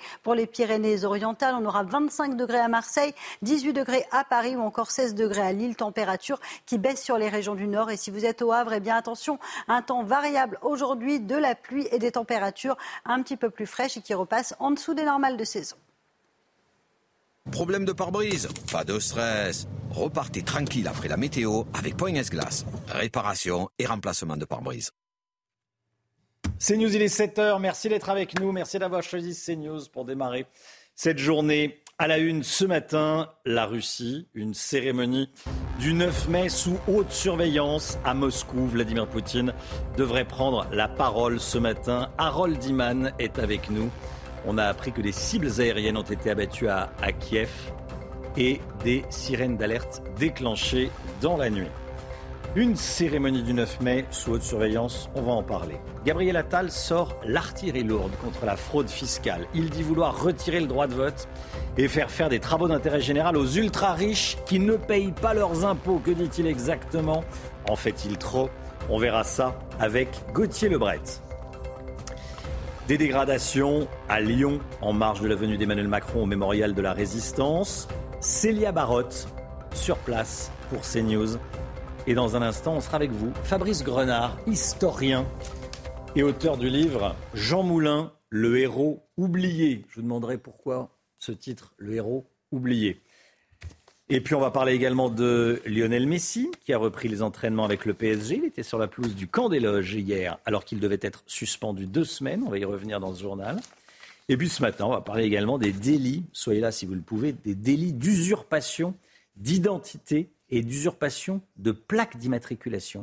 En France, il y en a plus de 20 000 par an. Pierre Chasseret nous dira tout. Un 9 mai sous haute sécurité à Moscou ce matin. Les Russes fêtent aujourd'hui la victoire sur le nazisme. Harold Iman, à quelques heures du défilé, un grand mystère plane encore sur l'organisation de ce défilé militaire à Moscou. Hein. Et cela fait partie du plan de sécurité. Mmh. On ne dévoile pas grand-chose à Moscou. Traditionnellement, ce défilé est encore plus grand que celui du 14 juillet en France, mais cette année, il y aura moins d'équipements militaires comme des chars et des missiles, euh, beaucoup moins, sans doute le moins qu'on ait jamais vu à Moscou sous Vladimir Poutine, pour une raison simple d'abord, beaucoup de ces équipements et de leur personnel sont déployés sur le front. Ensuite, on a peur des drones kamikazes. Il y en a eu deux qui sont tombés, explosés juste au-dessus du Kremlin le 3 mai. Et, puis, l'armée ukrainienne, elle, envoie des drones tout autour, euh, derrière les lignes russes euh, sur le front, donc en Crimée sur des territoires russes à l'occasion. Mais euh, la destruction est quand même minime, hein, attention, car dans la nuit, on sait que Kiev a reçu des tirs. C'est un petit peu mauvais réveil côté euh, ukrainien pour ce 9 mai qui n'est plus du tout la fête de la victoire en Ukraine, soit dit en passant. Mm. Et bien sûr, Vladimir Poutine va prononcer un discours dans, à 9h, à 9h, et on verra comment il va éviter le mot guerre, puisqu'il ne peut pas l'utiliser, et comme, comment il va euh, parler du nucléaire. Et pour l'instant, il a tendance à dire que c'est les Ukrainiens qui veulent se nucléariser, eux sont un grand danger, donc moi j'ai le droit euh, de les envahir, je paraphrase. Merci beaucoup, Harold Iman. Le gouvernement souhaite augmenter de 25% le nombre de contrôles fiscaux des plus gros patrimoines. C'est ce que déclare Gabriel Attal au journal Le Monde ce matin pour les gros fraudeurs et ceux qui font de l'évasion fiscale. Des sanctions supplémentaires sont prévues, Audrey. Comme par exemple la suspension euh, temporaire du droit de vote ou encore des travaux d'intérêt euh, général. Les explications et les détails de Maureen Vidal. L'exécutif souhaite augmenter de 25% les contrôles fiscaux des plus gros patrimoines. Notre priorité, faire payer ce qu'ils doivent aux ultra-riches et aux multinationales qui fraudent. Dans le détail des mesures annoncées par Gabriel Attal, pour les fautes les plus graves, comme des dissimulations d'avoir à l'étranger, le gouvernement songe à une sanction d'indignité fiscale et civique, sous la forme de privation de réduction ou crédit d'impôt, ou même la suspension du droit de vote pendant une certaine durée. Mais les sanctions ne s'arrêtent pas là. En plus de payer son amende, le gros fraudeur ira repeindre le centre des impôts. Des travaux d'intérêt général, une bonne idée pour les Français. La fraude fiscale mérite euh, punition. La réelle sanction, que ce soit une peine de prison, une, amende, ou... je pense qu'elle mérite vraiment euh, étude. Indignité nationale pour les mecs qui fraudent, euh, non, il faut les mettre en tôle. voilà, mettons-les en tôle. Travaux d'intérêt général, pourquoi pas, oui. C'est pas une mauvaise idée. 1500 effectifs supplémentaires dans la lutte contre la fraude fiscale ont été promis par le ministre des Comptes publics d'ici 2027 et un nouveau service de renseignement fiscal ouvrira prochainement ses portes à Bercy pour lutter contre les grandes fraudes internationales. Après une commémoration du 8 mai 45 sur les Champs-Élysées quasiment vide, on en a parlé avec Gauthier Lebret il y a quelques instants, Emmanuel Macron a rendu hommage à Jean Moulin à Lyon dans l'après-midi. Et il y a eu des manifestations. Il y a eu des manifestations d'opposants à la réforme des retraites. Il y a eu des, des dégâts. 4000 manifestants selon la préfecture, Audrey. Hein. Oui, et les manifestants, vous allez le voir, avaient euh, tout prévu pour que la situation euh, dégénère. Regardez euh, cette image, une, brouette remplie de pavés avec écrit Servez-vous. Voilà, on la voit à l'instant, cette, euh, cette brouette. Célia Barotte, on va vous retrouver, vous êtes euh, en direct euh, de Lyon. Célia, vous êtes rue Garibaldi, devant la cité administrative d'État, et les dégradations sont toujours visibles hein, ce matin. Oui, les, rues de Lyon portent encore ce matin les stigmates de cette manifestation anarchique qui était interdite par la préfecture. Comme vous pouvez le voir sur nos images, les vitres de la cité administrative d'État ont été la cible de projectiles lancés par des black blocs. Ce n'est pas le seul endroit victime du passage des manifestants. Plusieurs abribus ont été saccagés. D'importants dégâts sur une banque ou encore sur les portes de la mairie du 3e arrondissement sont à déplorer. L'heure est désormais au nettoyage et aux réparations. Sachez qu'il a été compliqué pour pour nous de filmer hier ces dégradations puisque nous avons été pris à partie par des manifestants très virulents. Célia Barotte, merci beaucoup Célia. En direct avec les images d'Olivier Gangloff. On va passer au sport à présent avec Lionel Messi de retour aux, entraînements du PSG. Le champion du monde était présent hier au, au camp des loges. Notre programme avec Groupe Verlaine. Installation photovoltaïque pour réduire vos factures d'électricité. Groupe Verlaine, connectons nos énergies. Messi is back. Hein le champion euh, du monde était bien présent hier donc au camp des loges. Il devait être suspendu euh, deux semaines par le PSG à cause de son voyage non autorisé en Arabie Saoudite. Et Lionel Messi est revenu après seulement euh, six jours. La superstar qui a également reçu hier soir deux prix au Laureus World Sports Award. Place Vendôme à Paris. Il a reçu le prix de sportif mondial de l'année et celui d'équipe de l'année pour la sélection de l'Argentine. On l'écoute.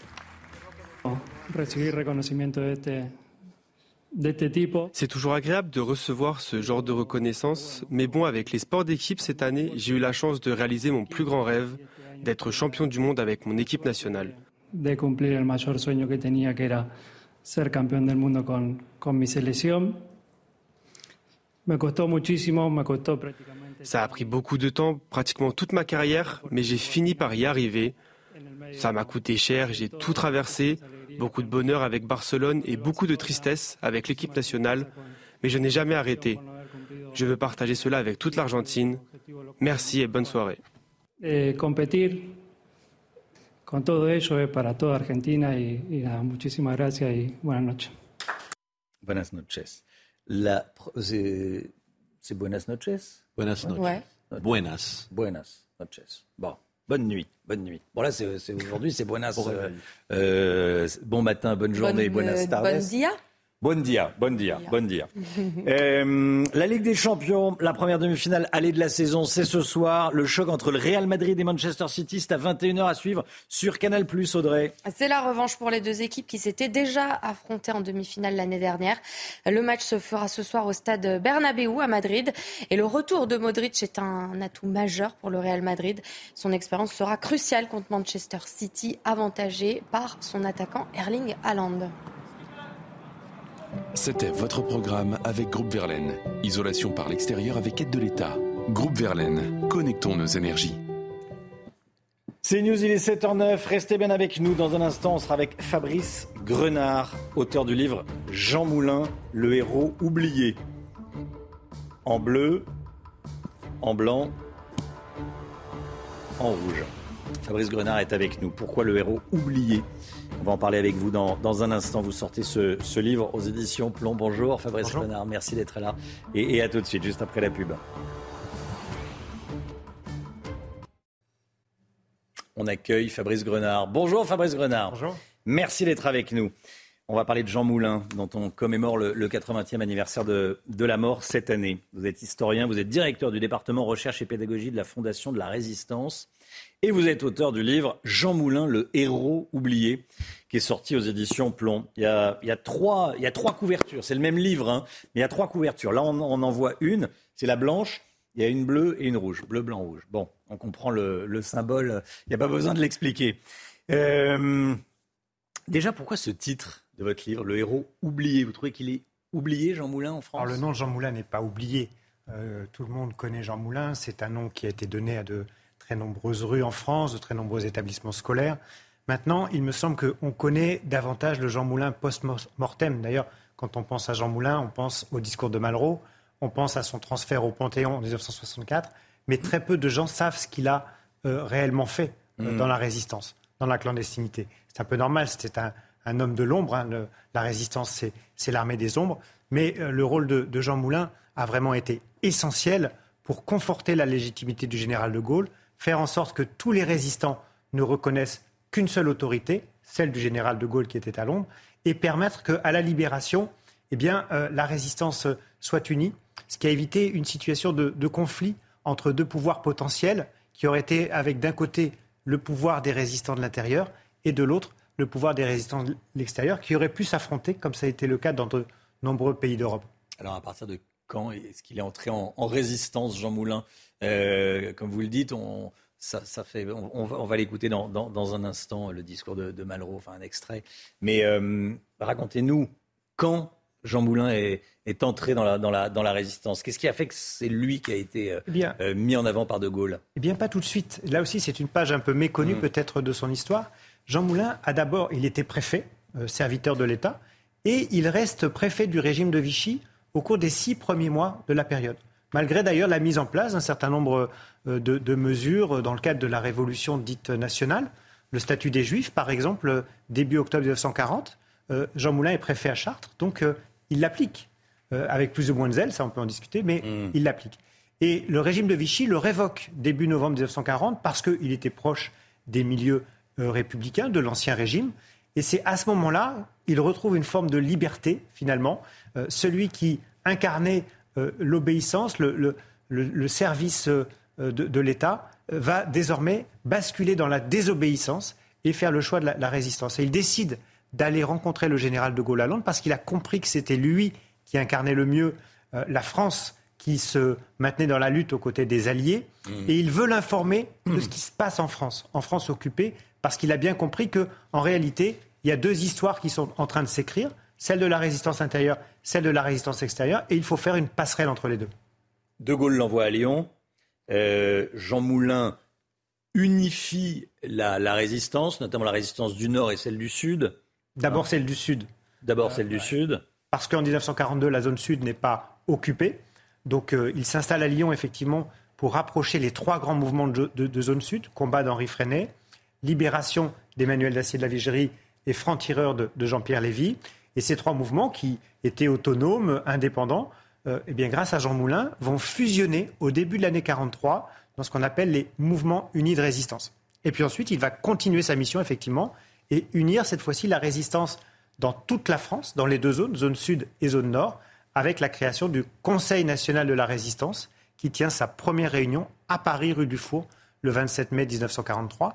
Et il faut bien se rendre compte de, ce que c'est que d'organiser cette réunion en plein Paris occupé, réunir 16 des plus hauts résistants de la période, alors que la Gestapo est partout, pour créer cet organe euh, clandestin, de, l'équivalent d'un gouvernement clandestin euh, de, la résistance. Voilà, c'est vraiment une réunion à haut risque et en même temps c'est essentiel pour unir la résistance et pour la ranger derrière le général de Gaulle. Il est arrêté en 1943 lors d'une réunion à Caluire, près de Lyon. On ne sait pas bien qui l'a donné, mais euh, il a a priori été trahi. On connaît un peu le scénario quand même. On connaît un petit peu le scénario. ce qui est terrible d'abord, c'est qu'il est euh, arrêté quelques semaines seulement après avoir créé et présidé euh, le, Conseil national de, la résistance. Donc mm. il ne verra pas son œuvre s'accomplir. effectivement, c'est le général Delestrin qui a été arrêté le 9 juin à, à Paris, le 9 juin 1943. Jean Moulin veut le général de était le chef de l'armée secrète. Jean Moulin veut réorganiser l'armée secrète, d'où cette fameuse réunion à Caluire. Et là, il va se produire un, incident. Quelqu'un qui n'était pas invité à cette réunion, normalement, dans la clandestinité, euh, c'est quelque chose qu'on ne fait jamais. Voilà. Quelqu'un qui n'était pas invité à cette réunion va s'y rendre. René Hardy. Est-ce qu'il a trahi consciemment ou pas? Ça, on ne sait pas. Mais ce qu'on sait, c'est que c'est lui qui va amener les Allemands à Caluire, parce que les Allemands l'avaient arrêté quelques jours plus tôt et l'avaient euh, libéré. Les Allemands l'ont suivi. Voilà, soit parce qu'ils avaient réussi à le retourner, soit simplement pour le, filer, pour essayer d'arrêter de, plus gros poissons. Il est arrêté par Klaus Barbie, il est torturé, il est envoyé dans les camps, et c'est dans le train euh, vers la gare de Metz hein, où il décède. Alors, il n'est pas envoyé dans, Il est envoyé d'abord à, Paris. Voilà, il est d'abord torturé par Klaus Barbie pendant plusieurs jours à, à, Lyon. Il ne parle pas. Klaus mmh. Barbie n'obtient rien. Euh, alors qu'il euh, voulait absolument le, faire parler parce que c'est la plus grosse prise de Klaus Barbie. C'est le chef de la résistance euh, mm. en France, Jean Moulin. Donc il sait tout, en fait, sur l'armée des ombres. Et, lorsque les Allemands comprennent que Barbie ne, va pas réussir à, le faire parler, il, demande effectivement de transférer Jean Moulin d'abord à Paris, auprès du, colonel Bommelbourg, qui dirige la, la Gestapo parisienne. mais Jean Moulin est dans un état physique lamentable. Évidemment, il ne il ne peut plus parler parce qu'il est trop faible.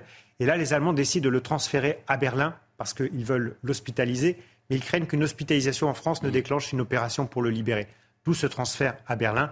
Et effectivement, il décède lors du transfert et son, corps est euh, authentifié en, garde de Metz le, 8 juillet 1943. Et il entre au Panthéon en 64. Entre ici, Jean Moulin, avec ton terrible cortège. Avec ceux qui sont morts dans les caves sans avoir parlé comme toi, et même ce qui est peut-être plus atroce en ayant parlé. Avec tous les rayés et tous les tondus des camps de concentration.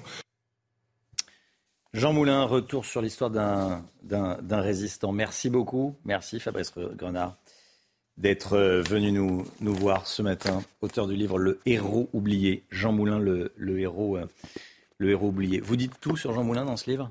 Absolument tout, euh, y compris certaines pages un peu méconnues. L'aide qu'il a apportée en faveur des républicains espagnols, alors qu'il travaillait au ministère de l'Air aux côtés de, de Pierre Cotte. cette période un petit peu complexe et, ambiguë, lorsqu'il était donc préfet de Vichy entre juin 1940 et, et novembre 1940. Voilà. Mais juste un dernier mot quand même par rapport au, discours d'hier, vous voyez, du, président Macron.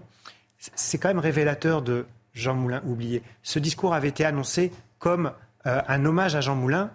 Et dans son discours, évidemment, Macron a rendu hommage à Jean Moulin, mais en évoquant d'autres résistants aussi, Marc Bloch, voilà. Et comme si Jean Moulin, c'était un résistant important, mais parmi d'autres. Non, ça a été vraiment l'acteur essentiel de la résistance après le général de Gaulle, celui qui a permis cette unité de la résistance essentielle pour que la libération euh, et, la transition ensuite euh, politique en 1944-1945 se passe du mieux possible. Fabrice Grenard, merci beaucoup d'être venu ce matin sur le plateau de la, matinale. L'économie, à présent, l'économie avec vous, Lomique Guillaume. On va parler des t-shirts à, quelques euros. La marque de mode chinoise Shein débarque en France.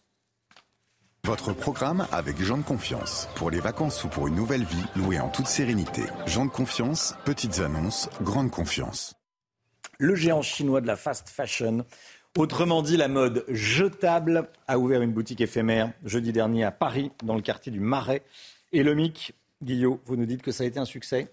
Oui, colossal. On attendait 10 000 clients. Il a fallu parfois patienter 3 heures hein, pour pouvoir rentrer dans cette boutique euh, éphémère qui a fermé ses portes euh, hier soir. C'est une illustration du succès de, cette marque euh, chinoise qui est née en 2008 seulement en Chine, qui est aujourd'hui installée à Singapour et qui est devenue un poids lourd de la mode en quelques années, hein, aussi lourd que euh, l'ensemble des marques du groupe Zara et en chiffre d'affaires aussi important que H&M, notamment grâce aux réseaux sociaux et plus particulièrement à TikTok. La marque, évidemment, est connue pour ses prix euh, qui défient toute concurrence. Des, des robes à moins de 9 euros, des jeans à moins de 10 euros, des t-shirts vendus seulement quelques euros. Autant dire qu'en cette période d'inflation où les Français rognent justement sur le budget habillement euh, et textile, la marque suscite un véritable engouement. Les prix ne font pas tout quand même. En effet, c'est un modèle global hein, qui séduit notamment les jeunes consommateurs. La particularité de cette marque, c'est son ultra réactivité. Elle est capable de produire un modèle en seulement quelques heures, quelques jours au plus, car elle est tout à fait euh, très proche des zones de, fabrication. Elle ne commande d'abord, c'est aussi une spécificité, que quelques exemplaires d'un modèle qu'elle va tester. Et c'est uniquement si ça fonctionne que ce sera produit euh, en grande quantité. Et puis à part ces boutiques euh, éphémères dont on parlait, euh, notamment celle qu'elle vient d'ouvrir à, Paris, elle, elle, surtout se passe, tout se passe en ligne. Le confinement a d'ailleurs été un énorme booster pour les ventes de la marque chinoise. Quand tous les magasins étaient fermés, son chiffre d'affaires est passé d'un peu moins de 9 milliards d'euros en 2020 à aujourd'hui près de 30 milliards d'euros. Merci beaucoup, Lomic. Lomic Guillot, l'économie. C'est une marque qui est, critiquée. Hein oui, elle est aussi euh, très critiquée parce qu'évidemment, on ne peut pas avoir euh, des prix euh, si bas sans, un coût environnemental et, social. notamment en, Allemagne, Greenpeace a récemment montré qu'un tiers des produits de la marque contenaient des substances chimiques dangereuses à des niveaux préoccupants. Et en France, plus près de nous, on estime que Chine représenterait 22% des émissions carbone des adolescentes françaises de 15 à 17 ans, un quart des émissions carbone de, de ces jeunes-là. De son côté, la marque se défend en expliquant que puisqu'elle ne produit que des modèles qu'elle a testés et qui fonctionnent, elle a des taux d'invendus bien moins importants que ses concurrents, Zara ou H&M notamment, ce qui fait qu'elle serait plus vertueuse. Ça, c'est elle qui le dit. Mais en tout cas, ce qu'il faut retenir, c'est que c'est un peu comme la junk food. C'est facilement accessible, pas cher, ça fait plaisir très vite, mais il ne faut pas en abuser. C'était votre programme avec Jean de Confiance. Pour les vacances ou pour une nouvelle vie, louée en toute sérénité. Jean de Confiance, petites annonces, grande confiance. Les usurpations de plaques d'immatriculation, on en parle dans un instant avec Pierre Chasseret. À tout de suite.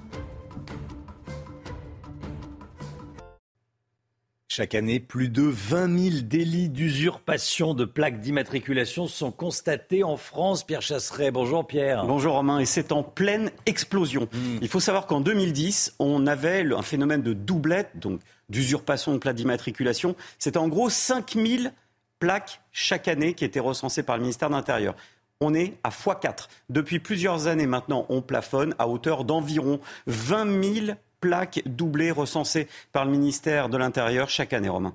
Alors, comment s'y prennent les délinquants pour réaliser ces fausses plaques?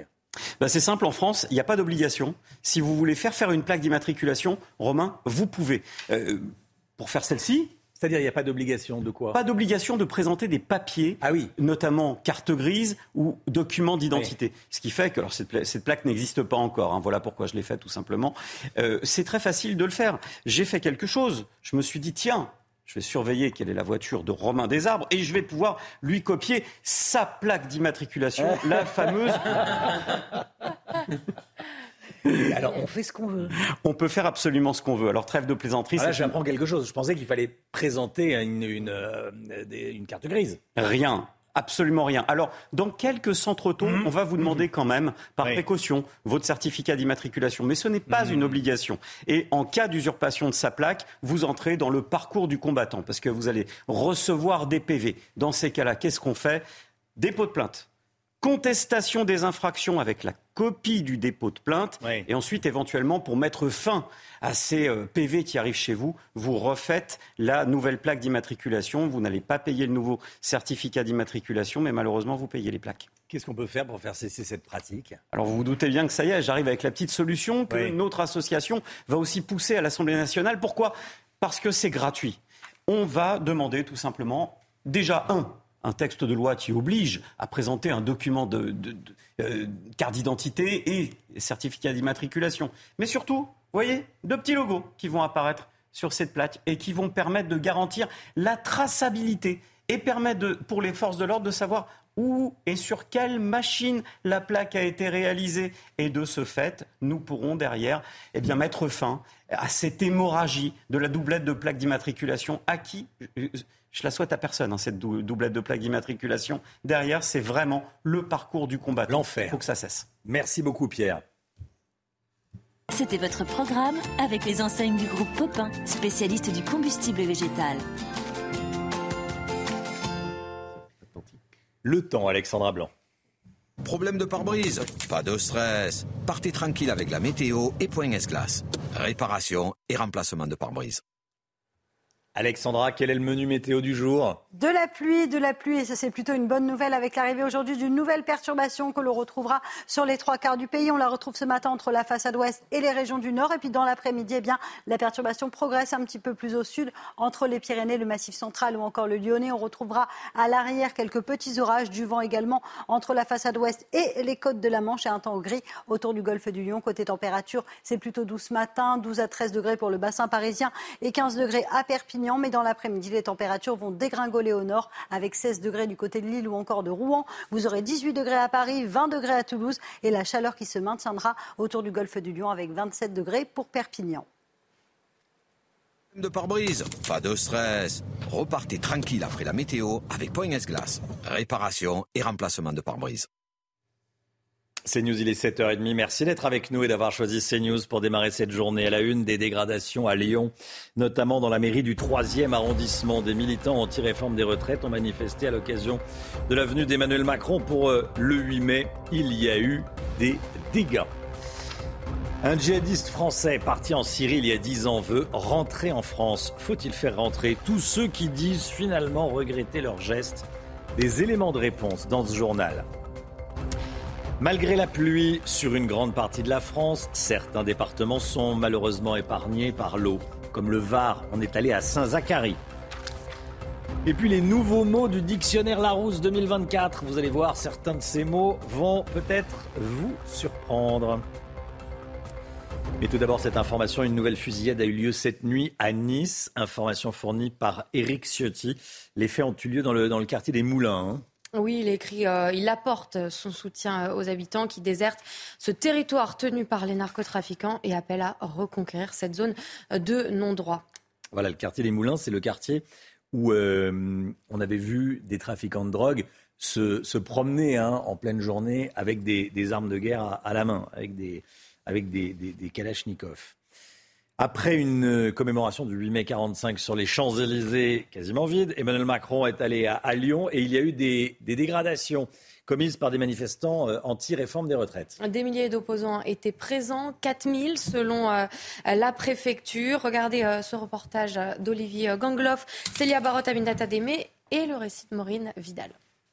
Sur ces images, une brouette remplie de pavés en guise de projectiles où les casseurs sont ouvertement invités à se servir. Car pour arriver à leur fin, ils se sont équipés d'un distributeur de munitions.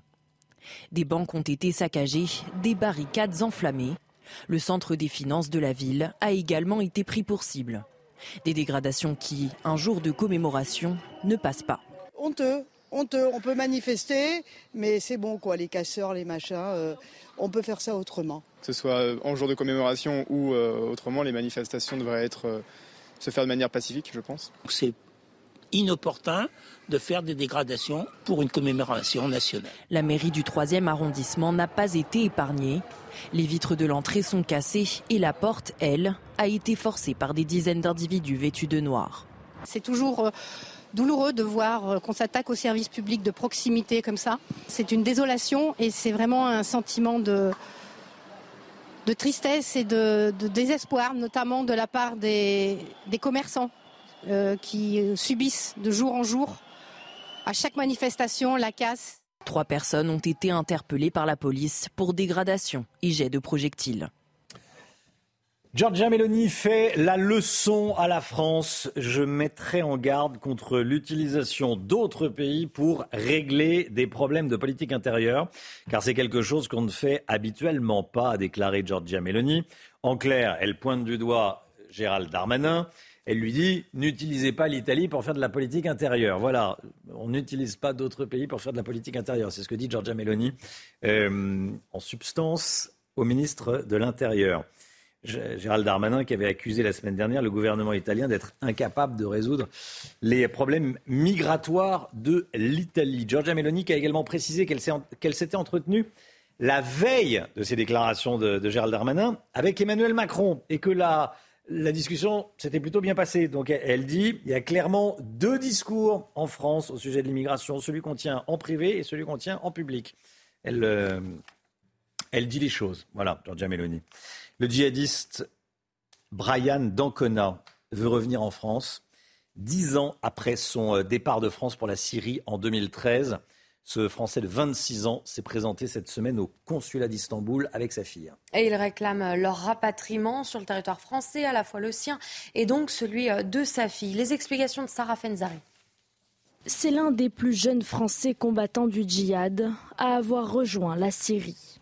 Brian Dancona avait 16 ans le 27 décembre 2013, c'est seulement avec sa carte d'identité en main qu'il monte à bord d'un avion pour Istanbul avant de traverser clandestinement la frontière syrienne.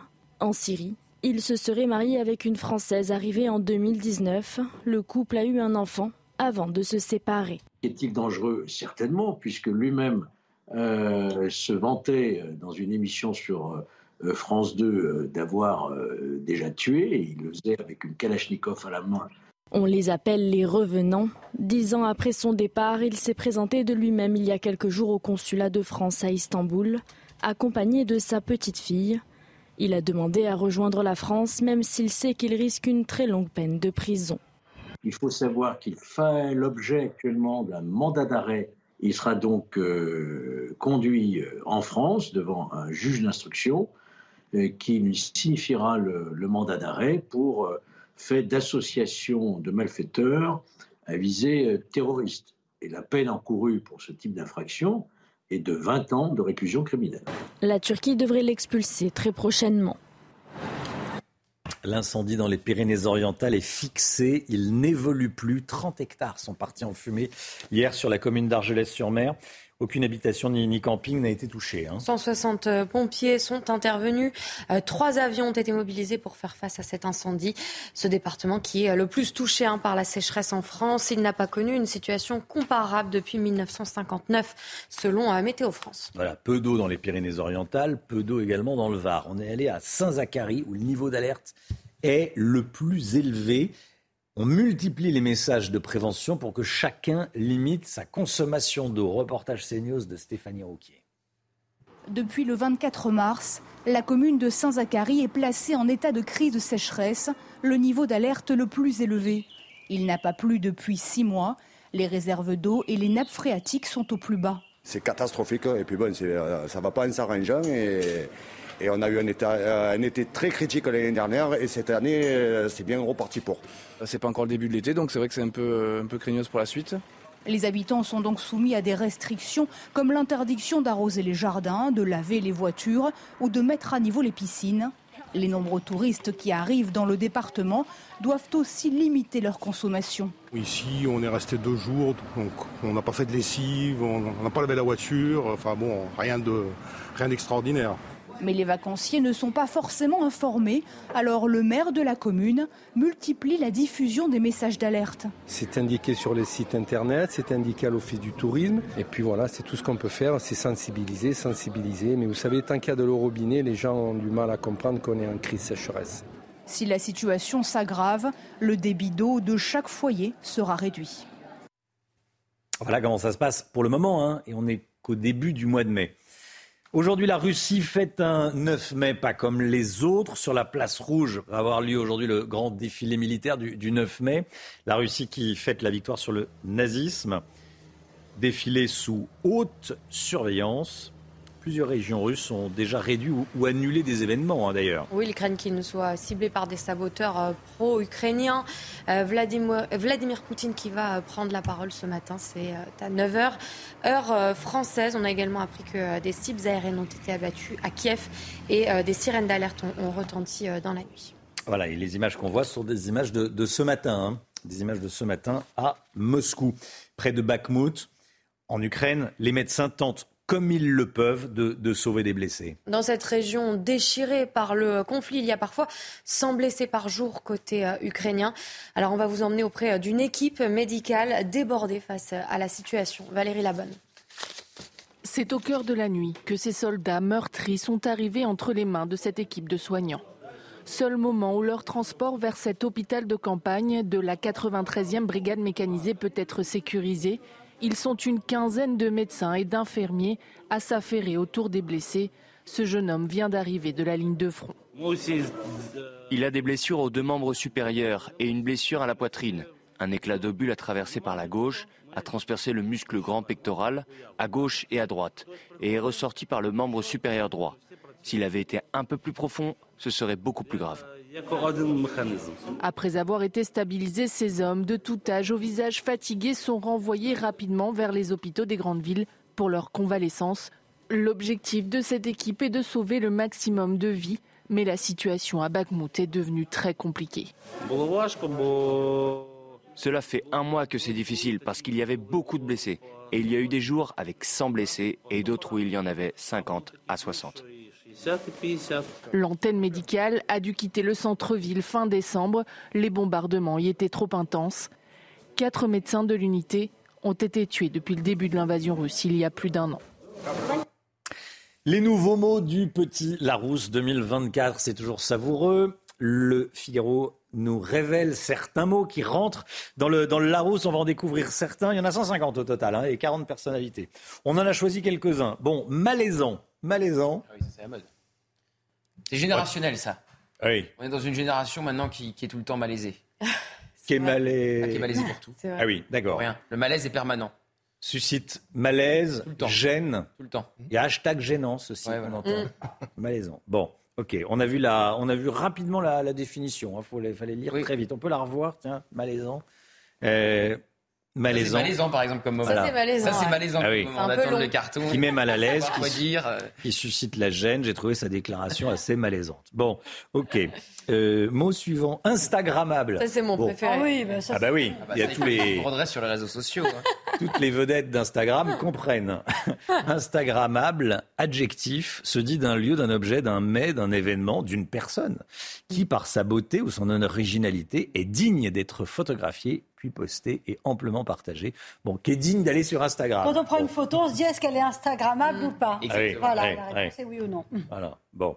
Ça, on a compris. Prête-plume, personne qui prépare ou rédige anonymement des textes pour quelqu'un qui les signe. Euh, avant, on disait nègre. Alors, effectivement, bon, voilà, c'est pour remplacer nègre. Euh, prête-plume, nom invariable, personne qui prépare ou rédige anonymement des textes. En fait, qui écrit pour un autre. Mm. Parfois, il y a des prête-plume. Le terme en anglais est mieux en plus. Mm. Ghostwriter. Ghostwriter, oui, écrivain, écrivain fantôme. Oui, ouais, ouais, c'est vrai que c'est. Voilà. Parfois, il y a des vedettes, des stars qui signent des livres. En réalité, c'est pas, c'est pas elle qui, Des hommes politiques, hein, beaucoup. Voire des hommes politiques Ils dirigés par leur directeur de cabinet, leur, euh, leur bouquin, et puis après, ils le signent. Voilà, des prêts de plumes. Se ramiter, alors ça, j'avoue qu'on l'a découvert ce matin. oui. C'est pas très joli. Se ramiter, redevenir ami. Après une longue brouille, ils se sont ramités. Il fallait qu'ils s'amitent avant. c'est horrible comme mot, non Ils sont ramités. Ah, on s'est ramité, tiens. Oui, bon, c'est, oui. C'est pas vraiment connu. Hein. Se désamiter. Parce que personne connaît. Ah oui, on peut se désamiter. Oui. Bah, bah, tant qu'à faire. Oui, pour se ah bah, avant de se ramiter, on s'est désamité, hein, forcément. Oui, oui, oui. Et à l'origine, on s'est amité. à l'origine, on s'est amité. Euh, euh, ça, par contre, oui, je ne sais pas où est-ce qu'ils ont sorti, où est-ce qu'ils ont trouvé ça. Ça, en tout cas, autour de la table, on ne connaît pas. Allez, voilà. Quelques, quelques mots, c'est toujours, euh, toujours amusant. Restez bien avec nous. Dans un instant, on va parler de l'immobilier. On va parler des taux d'intérêt des emprunts immobiliers qui pourraient atteindre les 4% cet été. C'est avec l'homme Guillaume. A tout de suite. C'est News, il est 8h moins le quart. Dans un instant, on va parler immobilier. Mais tout d'abord, le point info avec Audrey Berthaud. Des dizaines de milliers d'évacués, près de 400 000 hectares brûlés. Deux jours après avoir déclaré l'état d'urgence, l'Ouest canadien demande de l'aide du gouvernement pour lutter contre des incendies. Hier soir, près d'une centaine de feux de forêt étaient toujours actifs. 25 sont considérés comme étant hors de contrôle. Le drapeau français et européen bientôt obligatoire sur les façades de mairie. En fin de journée, l'Assemblée nationale doit se prononcer sur cette proposition de loi du groupe Renaissance. Une proposition qui fait polémique notamment sur la mention du drapeau européen. Et aujourd'hui, la Russie fête un 9 mai, pas comme les autres. Sur la place rouge aura lieu un grand défilé militaire pour fêter la victoire russe sur le nazisme en 1945. Cette année, le défilé aura lieu sous haute surveillance. Plusieurs régions russes craignent qu'il ne soit ciblé par des saboteurs pro-ukrainiens. Pour les vacances ou pour une nouvelle vie, louée en toute sérénité. Gens de confiance, petites annonces, grande confiance. Le taux de crédit immobilier moyen était de 3,15% en avril. Et les taux des crédits immobiliers devraient continuer à grimper fortement jusqu'à cet été au minimum. Le Guillaume, dites-nous tout. Oui, c'est vrai, hein, Romain, il ne cesse de grimper depuis euh, plusieurs mois. Vous l'avez dit, 3,15 en avril, c'était juste au-dessus de 3 en mars et ça a été triplé depuis euh, un an, ce, taux d'intérêt. Euh, et ce n'est pas fini, hein. selon nos confrères du journal Les Échos ce matin, les taux pourraient atteindre 4% cet été en moyenne. Conséquence immédiate de tout cela, eh bien, cette hausse des taux rogne le pouvoir d'achat immobilier des ménages français, puisque dans le même temps, les prix ne bougent pas ou presque pas. Hein. Ils ont baissé d'à peine 1% en moyenne. Ça ne compense donc pas la hausse des taux. Alors concrètement, quelle est la perte de pouvoir d'achat pour les ménages qui veulent acheter Alors le courtier meilleurtaux.com a calculé qu'un couple qui gagne 3 000 euros net par mois ne peut plus emprunter que 177 000 euros en ce moment contre 210 000 euros en janvier 2022. C'est 33 000 euros de moins, 33 000 euros qu'on ne peut plus euh, mettre dans son logement. Ça correspond à 10 mètres carrés de moins euh, en moyenne si on prend le, prix du mètre carré euh, moyen. Ça oblige donc les acquéreurs tout simplement mmh. à réduire la surface qu'ils peuvent acheter ou à acheter plus loin, à s'éloigner des centres-villes ou alors carrément à reporter ou annuler leur projet. On voit d'ailleurs un des chiffres d'annulation jamais vus jusqu'à présent. On parle de 40% de désistement dans, dans le neuf. C'est absolument euh, inédit et ça ne va pas aller en s'améliorant puisque, je le disais, les taux vont continuer leur progression et atteindre sans doute rapidement les 4%. Ce taux est d'ailleurs déjà proposé par des banques pour certains dossiers. Comment ça s'explique cette remontée des taux, Lomique Eh bien d'abord, jeudi dernier, la BCE, la Banque Centrale Européenne, a elle-même relevé le taux auquel elle prête de l'argent aux banques qui ont besoin de se refinancer. En clair, hein, les banques qui veulent emprunter pour ensuite vous prêter euh, de l'argent, eh bien dans ces cas-là, les banques empruntent à 3,75%. Elles sont donc obligées de vous prêter à vous un peu plus, ce qui explique la, remontée des taux. Derrière tout cela, la raison pour laquelle la BCE remonte ses taux, c'est pour lutter, ou en tout cas essayer de lutter contre l'inflation. En rendant le crédit plus cher, elle espère eh bien, faire baisser la demande. Si la demande baisse, les prix devraient baisser euh, également. C'est en tout cas la stratégie des banques centrales. C'est ce qui commence à se passer. On le voit, frémissement avec euh, l'immobilier en ce moment. Le marché est totalement euh, gelé. Les demandes de crédit ont chuté de 40% en un an selon les derniers chiffres de la Banque de France. Et ce sera sans doute bientôt la même chose dans d'autres secteurs que euh, l'immobilier. Les taux d'intérêt remontent partout. Ce sera le cas bientôt pour l'automobile, l'ameublement ou encore l'électroménager ou le high-tech. Bref, tout ce qu'on peut ou qu'on pouvait acheter à crédit. C'était votre programme avec Jean de Confiance. Pour les vacances ou pour une nouvelle vie, louée en toute sérénité. Jean de Confiance, petites annonces, grande confiance. Et si la réforme des retraites était abrogée par euh, les députés? On en parle dans un instant avec Gauthier Lebret. Et si le 8 juin, la réforme sautait? Tiens, c'est ah, possible. On en parle. A tout de suite. Rendez-vous avec Sonia Mabrouk dans Midi News du lundi au jeudi de midi à 14h. C'est un sérieux caillou dans la chaussure du gouvernement. Le 8 juin prochain, le groupe Lyot, Liberté et Territoire, va tenter d'abroger la réforme des retraites. Oui, oui. Les 20 députés de ce groupe se réunissent aujourd'hui pour préparer leur plan de bataille. Gauthier Lebret, comment ça va se passer? Alors ça empêche de tourner la page de la réforme des retraites euh, au gouvernement. Alors on rappelle ce que c'est qu'une journée de niche parlementaire. Pendant une journée, jusqu'à minuit. À minuit, ça s'arrête quoi qu'il arrive. un groupe peut fixer l'agenda des débats. Et donc le 8 juin, ça sera au tour du groupe Lyot, après le groupe RN, les Républicains et la France Insoumise notamment. Et tout en haut de leur niche, ils vont proposer l'abrogation, ils doivent en discuter ce matin, soit de la réforme des retraites, soit de la mesure d'âge sur les 64 euh, ans. Alors évidemment, ça tombe pas bien du tout pour le gouvernement, parce qu'en plus, vous l'avez euh, noté dans votre calendrier, c'est le 8 juin et deux jours avant, le 6, vous avez une nouvelle mobilisation de l'intersyndicale.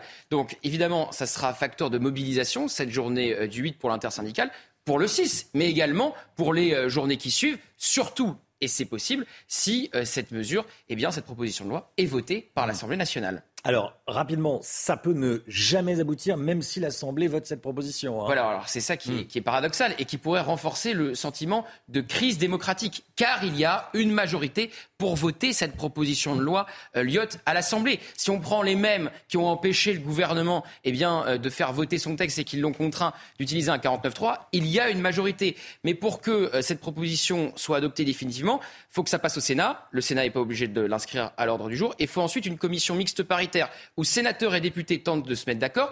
Et qui convoque la commission mixte paritaire, la fameuse CMP Ce sont les deux présidents, c'est-à-dire Yael Braun-Pivet et Gérard Larcher. Et on sait très bien que les deux sont favorables à la réforme des retraites. Alors que vont faire la, NUPES et les Républicains? Bah, La NUPES, c'est très clair. Ils vont voter euh, la proposition du groupe IOP. Ils sont même hmm. co-signataires de cette euh, proposition. Hmm. Et les Républicains, ils vont faire comme à chaque fois, sur tous les sujets, se diviser. Rebelote pour les Républicains. Ça tombe mal, donc, cette proposition du groupe IOP pour le gouvernement, mais également pour les LR. Aurélien Pradier, euh, le frondeur de la ligne ciotiste, quelque part, qui a perdu d'ailleurs la vice-présidence des Républicains, a d'ores et déjà annoncé qu'il voterait cette proposition du groupe IOP il est cohérent quelque part. Il a voté la motion de censure contre le gouvernement. Donc si les républicains qui ont voté la motion de censure ou qui étaient opposés à la réforme des retraites votent encore une fois cette proposition du groupe Piot, il y aura quelque part une majorité pour l'adopter. Et on verra encore une fois les divisions, puisque Olivier Marlex et Eric Ciotti voteront contre, évidemment. Le patron du groupe Lyot adresse une lettre au président de la République ce matin dans les colonnes de l'opinion. Hein. Oui, alors on apprend plusieurs choses dans les colonnes mm. de l'opinion. Euh, déjà que derrière le groupe Lyot, selon les informations de l'opinion, il y a euh, plusieurs marionnettistes, si j'ose dire. Il y a Jean-Louis Borloo, qui est très fâché contre le président, qui a enterré son plan euh, banlieue en 2018. Aussitôt avait-il terminé de l'écrire. Et il y a aussi un ancien rival, qui n'a pas pu d'ailleurs l'être complètement, Xavier Bertrand, puisqu'il a perdu à la primaire DLR, comme vous le savez. Alors le patron du groupe Lyot, il appelle ce matin dans les colonnes de l'opinion le président, dans une lettre, le président a laissé les députés voter. Pourquoi il dit ça au président? Parce qu'évidemment, la majorité est en train eh de préparer son plan de bataille. Comment peuvent-ils faire pour que cette proposition ne soit pas adoptée? Il y a une possibilité, ce qu'on appelle l'obstruction. Je vous l'ai dit, à minuit, quoi qu'il arrive, ça s'arrête. Donc vous pouvez freiner les débats avec des centaines, des dizaines de sous-amendements. C'est ce qu'a fait déjà la majorité sur la réintégration des soignants non vaccinés lors de la niche du groupe LFI. Donc la majorité pourrait être tentée eh bien, de faire la même chose, surtout que tous les députés Renaissance pourraient ne pas être présents le 8 juin, parce qu'ils sont fatigués de cette réforme des retraites et qu'ils ne veulent pas eh bien, que leur vote leur soit reproché dans leur circonscription et qu'on s'en serve pour les menacer une nouvelle fois ou pour, euh, vous savez, dégrader leur permanence. Voilà, bon, on va suivre ça. Ça pourrait donc être, pour résumer, euh, voté par l'Assemblée et rejeté par le Sénat. Mais du coup, ça accroît. Pas rejeté par le Sénat, mais pas débattu même par le Sénat. Même pas débattu. Pas obligé effectivement de l'inscrire à l'ordre du jour. Et effectivement, si c'est inscrit à l'ordre du jour, au Sénat, les sénateurs LR étant mmh. majoritaires, ça serait euh, forcément rejeté. Donc ça renforcerait cette sensation de crise démocratique sûrement. Gauthier Lebret. Merci beaucoup Gauthier. 8h15, soyez là. Laurence Ferrari recevra Agnès Pannier-Runacher, ministre de la Transition énergétique. Agnès Pannier-Runacher, interrogée par Laurence. 8h15 dans la matinale. La musique.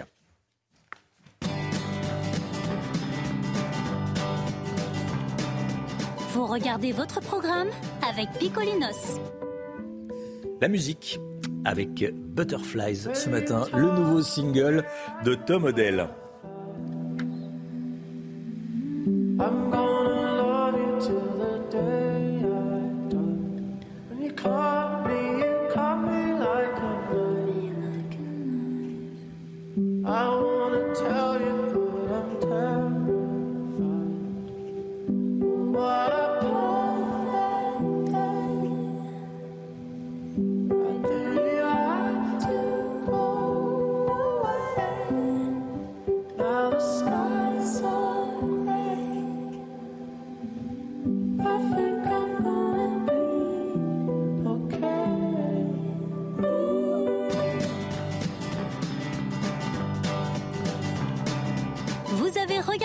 Programme avec Picolinos. Le temps, le temps avec Alexandra Blanc tout de suite. Pas de stress. Partez tranquille avec la météo et Point S-Glace. Réparation et remplacement de pare-brise. Une journée de mardi marquée euh, par la pluie, arrivée donc d'une nouvelle perturbation dès ce matin et qui va donc se poursuivre dans l'après-midi un petit peu plus au sud, principalement entre les Pyrénées, le Massif central, le Lyonnais ou encore en allant vers la Bourgogne, la Lorraine ou encore du côté de l'Alsace. On attend de fortes pluies au passage de cette perturbation et ça c'est une excellente nouvelle puisque vous le savez, on manque de précipitations notamment sur le sud-ouest ou encore en allant euh, vers les régions de l'Est. On retrouvera également un peu de grisaille autour du golfe du Lion ou encore sur la côte d'Azur avec malheureusement très très peu de précipitations, quelques gouttes de pluie tout au plus. Et puis à l'arrière, on retrouvera un temps assez variable avec quelques éclaircies, quelques averses, mais également un peu d'instabilité, quelques orages prévus entre la Normandie, la Bretagne ou encore en redescendant vers la Touraine avec en prime de bonnes rafales de vent, hein. beaucoup de vent d'ouest, notamment sur la façade atlantique ou encore près des côtes de la Manche. Les températures, eh bien, elles dégringolent au passage de cette perturbation sur les régions du Nord. On repasse d'ailleurs en dessous des normales de saison, 16 degrés cet après-midi pour la région lilloise, 16 degrés également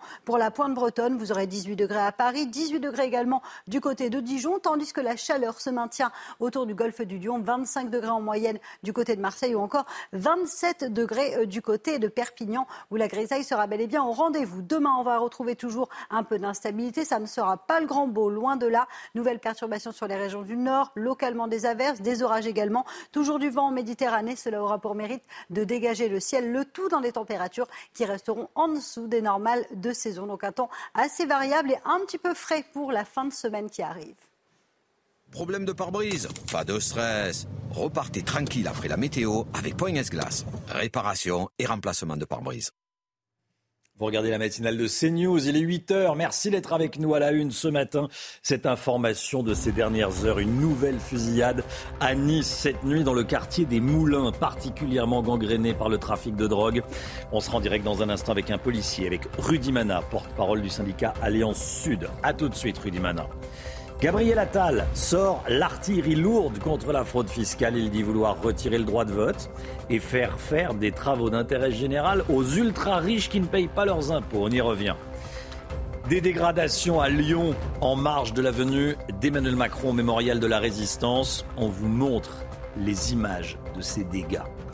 Une cérémonie du 9 mai sous haute surveillance, on peut le dire, à Moscou, Vladimir Poutine devrait prendre la parole ce matin dans une heure française dans une heure, à 9h heure française. Harold Iman avec nous. À tout de suite, Harold. Tout d'abord, donc, cette information de la matinée. Une nouvelle fusillade a eu lieu cette nuit à, Nice. Information confirmée par une source policière. Les faits ont eu lieu dans le quartier des Moulins. On est en direct avec Rudy Mana. Bonjour, Rudy Mana. Bonjour, Romain Desarmes. Merci d'être avec nous. Vous êtes porte-parole du syndicat Alliance pour euh, le Sud. Vous êtes policier, bien sûr. Qu'est-ce qu'on sait de ce qui s'est passé cette nuit? On n'en sait pas énormément pour l'instant. Il semblerait qu'il y ait eu euh, effectivement, je vous confirme, une fusillade dans le quartier des Moulins qui devient euh, très défavorablement connu pour ce, genre d'événement sur Nice actuellement.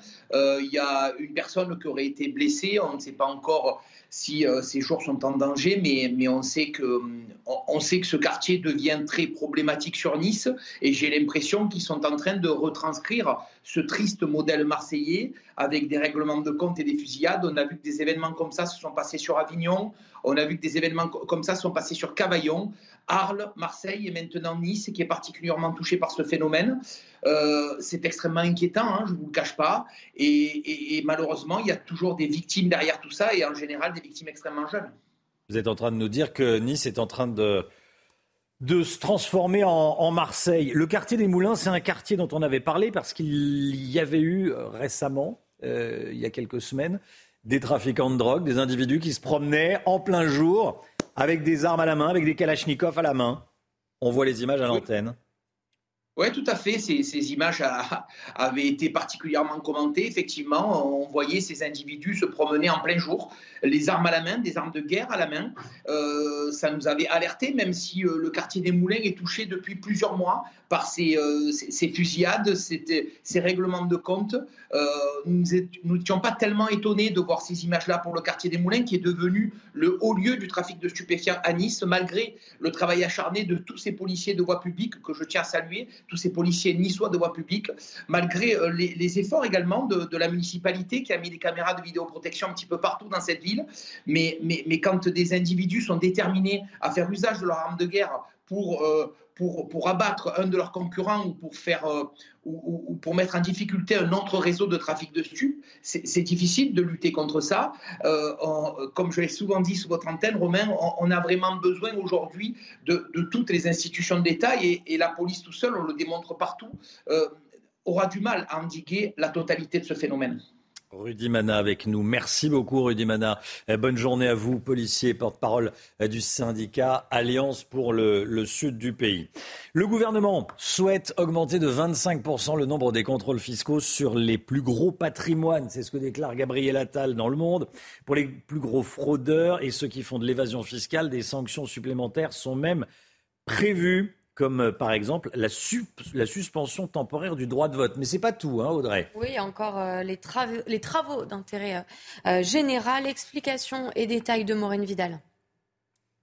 L'exécutif souhaite augmenter de 25% les contrôles fiscaux des plus gros patrimoines. Notre priorité, faire payer ce qu'ils doivent aux ultra-riches et aux multinationales qui fraudent.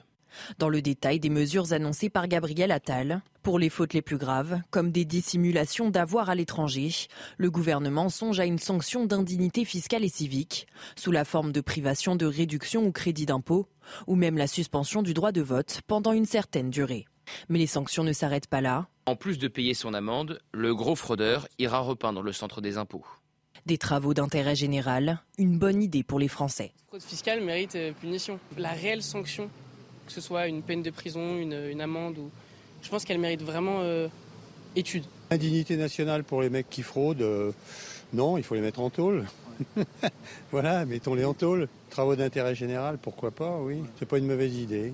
1500 effectifs supplémentaires dans la lutte contre la fraude fiscale ont été promis par le ministre des Comptes publics d'ici 2027 et un nouveau service de renseignement fiscal ouvrira prochainement ses portes à Bercy pour lutter contre les grandes fraudes internationales. Gauthier Lebret avec nous. Euh, quand Gabriel Attal dit on va taper, en clair, on va taper sur les ultra riches, bon, mm. c'est un message très clair à la gauche. Oui, et c'est du rééquilibrage, Romain. C'est-à-dire que c'est dû en même temps, comme toujours, sur tous les sujets avec euh, le macronisme. Gabriel Attal avait commencé à dresser sa feuille de route sur la fraude sociale avec des euh, propos de Bruno Le Maire, le ministre de l'économie et des finances, qui avait choqué la gauche sur les aides sociales qui seraient versées en direction euh, du Maghreb. Et donc, il fallait rééquilibrer. Et donc là, effectivement, à ce moment-là, la gauche avait dit, pour lutter contre la fraude, il faut lutter contre les paradis fiscaux plutôt que contre l'argent versé à, nos, à des ressortissants français. Et donc, voilà, c'est ce qui se passe aujourd'hui. C'est du en même temps, euh, typiquement macronien. Après avoir parlé de la fraude sociale, fallait parler de la fraude fiscale. Merci beaucoup Gauthier. La préfecture de Paris répond aux élus de gauche qui se sont indignés suite à la manifestation de, militants d'ultra-droite samedi dernier à, Paris. Ces manifestants, habillés tout en noir et souvent masqués, voulaient rendre hommage à l'un des leurs décédé accidentellement en 94. En 1994, dans un communiqué, la préfecture de police justifie l'autorisation de la manifestation par le fait qu'il n'y avait pas eu de débordement les années précédentes. Et dans la soirée d'hier, le préfet de police, Laurent Nunez, a annoncé avoir saisi la procureure de Paris parce que plusieurs individus défilaient le visage masqué, ce qui est totalement interdit en France de se masquer le visage. Un 9 mai, sous haute sécurité, à Moscou, les Russes fêtent aujourd'hui la victoire sur le nazisme. Vladimir Poutine doit prendre la parole aux alentours de, de 9 heures. Harold Iman avec nous à quelques heures du défilé, ce qui est rare. Il y a encore quelques zones d'ombre sur ce qui va se passer aujourd'hui à Moscou. Hein. Alors le mystère fait partie de la sécurité, hmm. particulièrement dans le régime euh, de euh, Vladimir Poutine. Donc euh, traditionnellement, ce défilé est encore plus grand que celui du 14 juillet en France, mais pour la Russie, euh, c'est le plus petit qu'on ait jamais eu euh, euh, depuis des décennies. Et donc, pourquoi? Parce que les, véhicules du genre qu'on voit, les véhicules blindés de combat, et là des missiles, eh bien, la plupart sont sur le front. Donc, on, peut moins en montrer. Et puis, on a peur des attaques de drones. On a eu deux attaques de drones au-dessus du Kremlin le 3 mai qui ont explosé au-dessus du dôme. Et on en craint d'autres et aussi des attaques contre des propagandistes euh, de la guerre, euh, dont un a vu son chauffeur euh, tué. Donc tout ceci est, rend nerveux. Et Vladimir Poutine donc va prononcer son discours dans moins d'une heure. Euh, on ne sait pas ce qu'il y a dedans, mais euh, on sait qu'il va être obligé de jouer autour du mot de guerre, puisqu'il ne peut pas le prononcer, puisqu'il a dit que ce n'était pas une guerre et que c'est pénalement répréhensible d'utiliser le mot guerre pour en parler. Donc voilà, tout un exercice euh, bizarre. Et à la tribune présidentielle seulement six chefs d'État étrangers, c'est beaucoup moins que d'habitude, tous, euh, tous euh, provenant de pays de l'ex-URSS. Merci. Merci beaucoup, Harold. Le président de la République vient de tweeter parce que c'est la journée de l'Europe, Audrey. Oui, il vante euh, l'unité de l'Europe et parle de l'Ukraine. Vous le voyez, notre réponse commune face à l'invasion de l'Ukraine par la Russie fera date. Nous avons tiré un trait sur la dépendance européenne aux énergies euh, fossiles russes et aujourd'hui, avec notre aide, l'Ukraine résiste et par son propre courage ira jusqu'à la victoire. Merci Audrey. Agnès Verdier-Molinier, c'était notre invitée à 6h45. Agnès Pannier-Runacher est l'invitée. voilà, je me trompe de ligne pour tout vous dire. Agnès Pannier-Runacher, ministre de la Transition énergétique, est l'invitée de Laurence Ferrari dans un instant. À tout de suite. C'est News, il est 8h15, bienvenue à tous. Merci d'être avec nous. Dans un instant, Laurence Ferrari, vous recevez Agnès Pannier-Runacher, ministre de la Transition énergétique. Mais tout d'abord, c'est le point info avec Audrey Berthaud. Une nouvelle fusillade a eu lieu cette nuit à Nice, information confirmée par une source policière. Les faits ont eu lieu dans le quartier des Moulins, particulièrement gangréné par le trafic de drogue. Récemment, des trafiquants avaient été vus armés de Kalachnikov dans ce quartier des Moulins. Emmanuel Macron a rendu hommage à Jean Moulin hier à Lyon. 4000 personnes ont manifesté en dehors du périmètre de sécurité. Un groupe de 500 casseurs a commis de nombreux dégâts sur des arrêts de bus, des vitrines, des banques. Plusieurs feux de poubelle ont été allumés. La mairie du 3e a également été prise pour cible. Le djihadiste Brian Dancona veut revenir en France. Dix ans après son départ pour la Syrie en 2013, le Français de 26 ans s'est présenté cette semaine au consulat d'Istanbul avec sa fille. Il réclame son rapatriement sur le territoire français ainsi que celui de sa fille. Laurence, vous recevez ce matin Agnès Pannier-Runacher. Bonjour Madame la Ministre. Bonjour. Bienvenue dans la matinale de CNews. Hier, le 8 mai, le chef de l'État a ravivé la flamme des soldats inconnus à Paris avant de rendre hommage à Jean Moulin. À Lyon, euh, l'image marquante, euh, hier, c'était ce président de la République qui remontait seul l'avenue des Champs-Élysées. Le peuple français a été écarté de, par peur des casserolades. Ça dit la réalité. C'est un président seul, un homme seul aujourd'hui.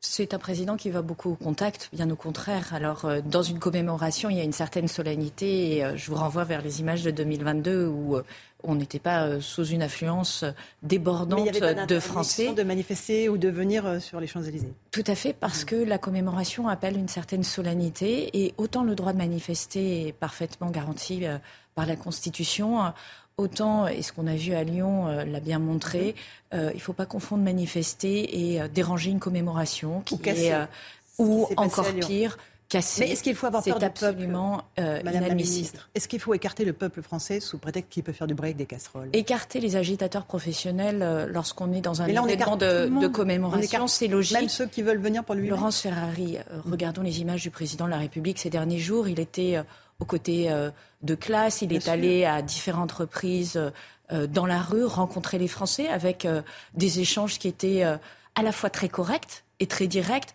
Donc non, je ne peux pas laisser dire que le président de, de la République ne va pas au contact des Français. Il va au contact des Français. Mais là, ce jour-là, c'est un moment d'union nationale. Je veux dire, le 8 mai, c'est surtout c'est le moment où on aurait pu justement faire nation. C'est un moment de concorde, mais c'est aussi un moment de solennité. les Français. Et on ne souhaite pas que les agitateurs professionnels fassent encore un coup de communication. Alors, ils sont trois poignets, ils font beaucoup de bruit, mhm. alors que nous sommes en train de célébrer euh, la mémoire de Jean Moulin, la mémoire de tous ceux qui sont tombés euh, au champ d'honneur pour préserver notre liberté.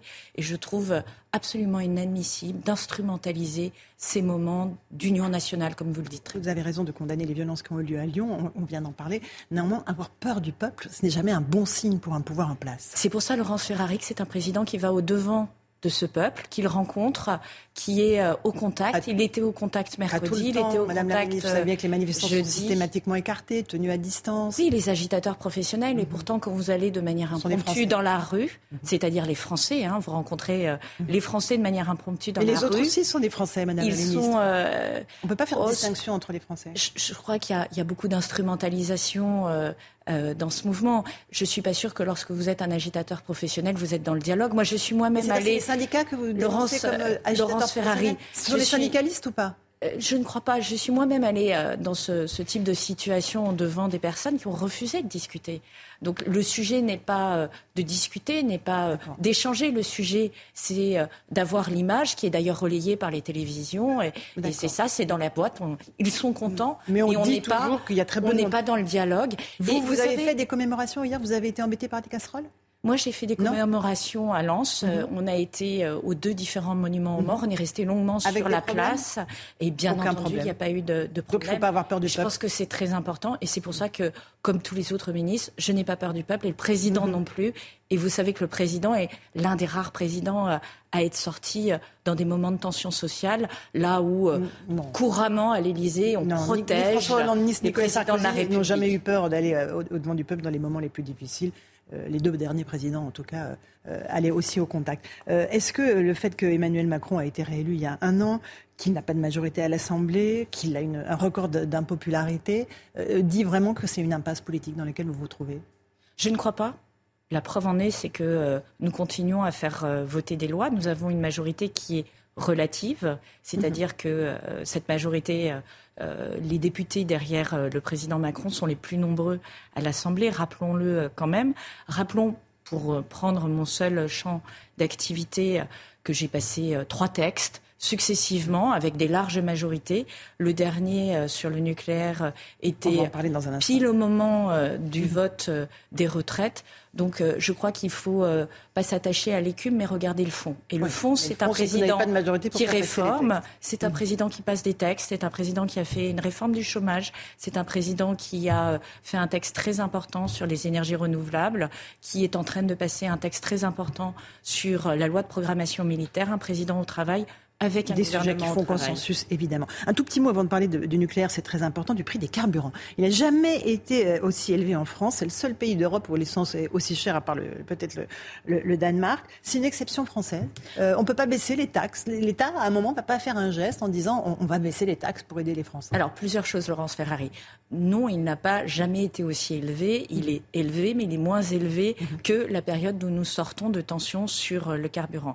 Deuxième chose, euh, je le dis très nettement et je euh, l'ai dit euh, aux euh, distributeurs de carburant, euh, euh, le prix à la pompe doit refléter au plus proche celui sur euh, les marchés internationaux du pétrole. Donc, euh, Qui sont à la baisse. Qui sont aujourd'hui à la baisse. Et donc, très clairement, les prix du carburant doivent baisser.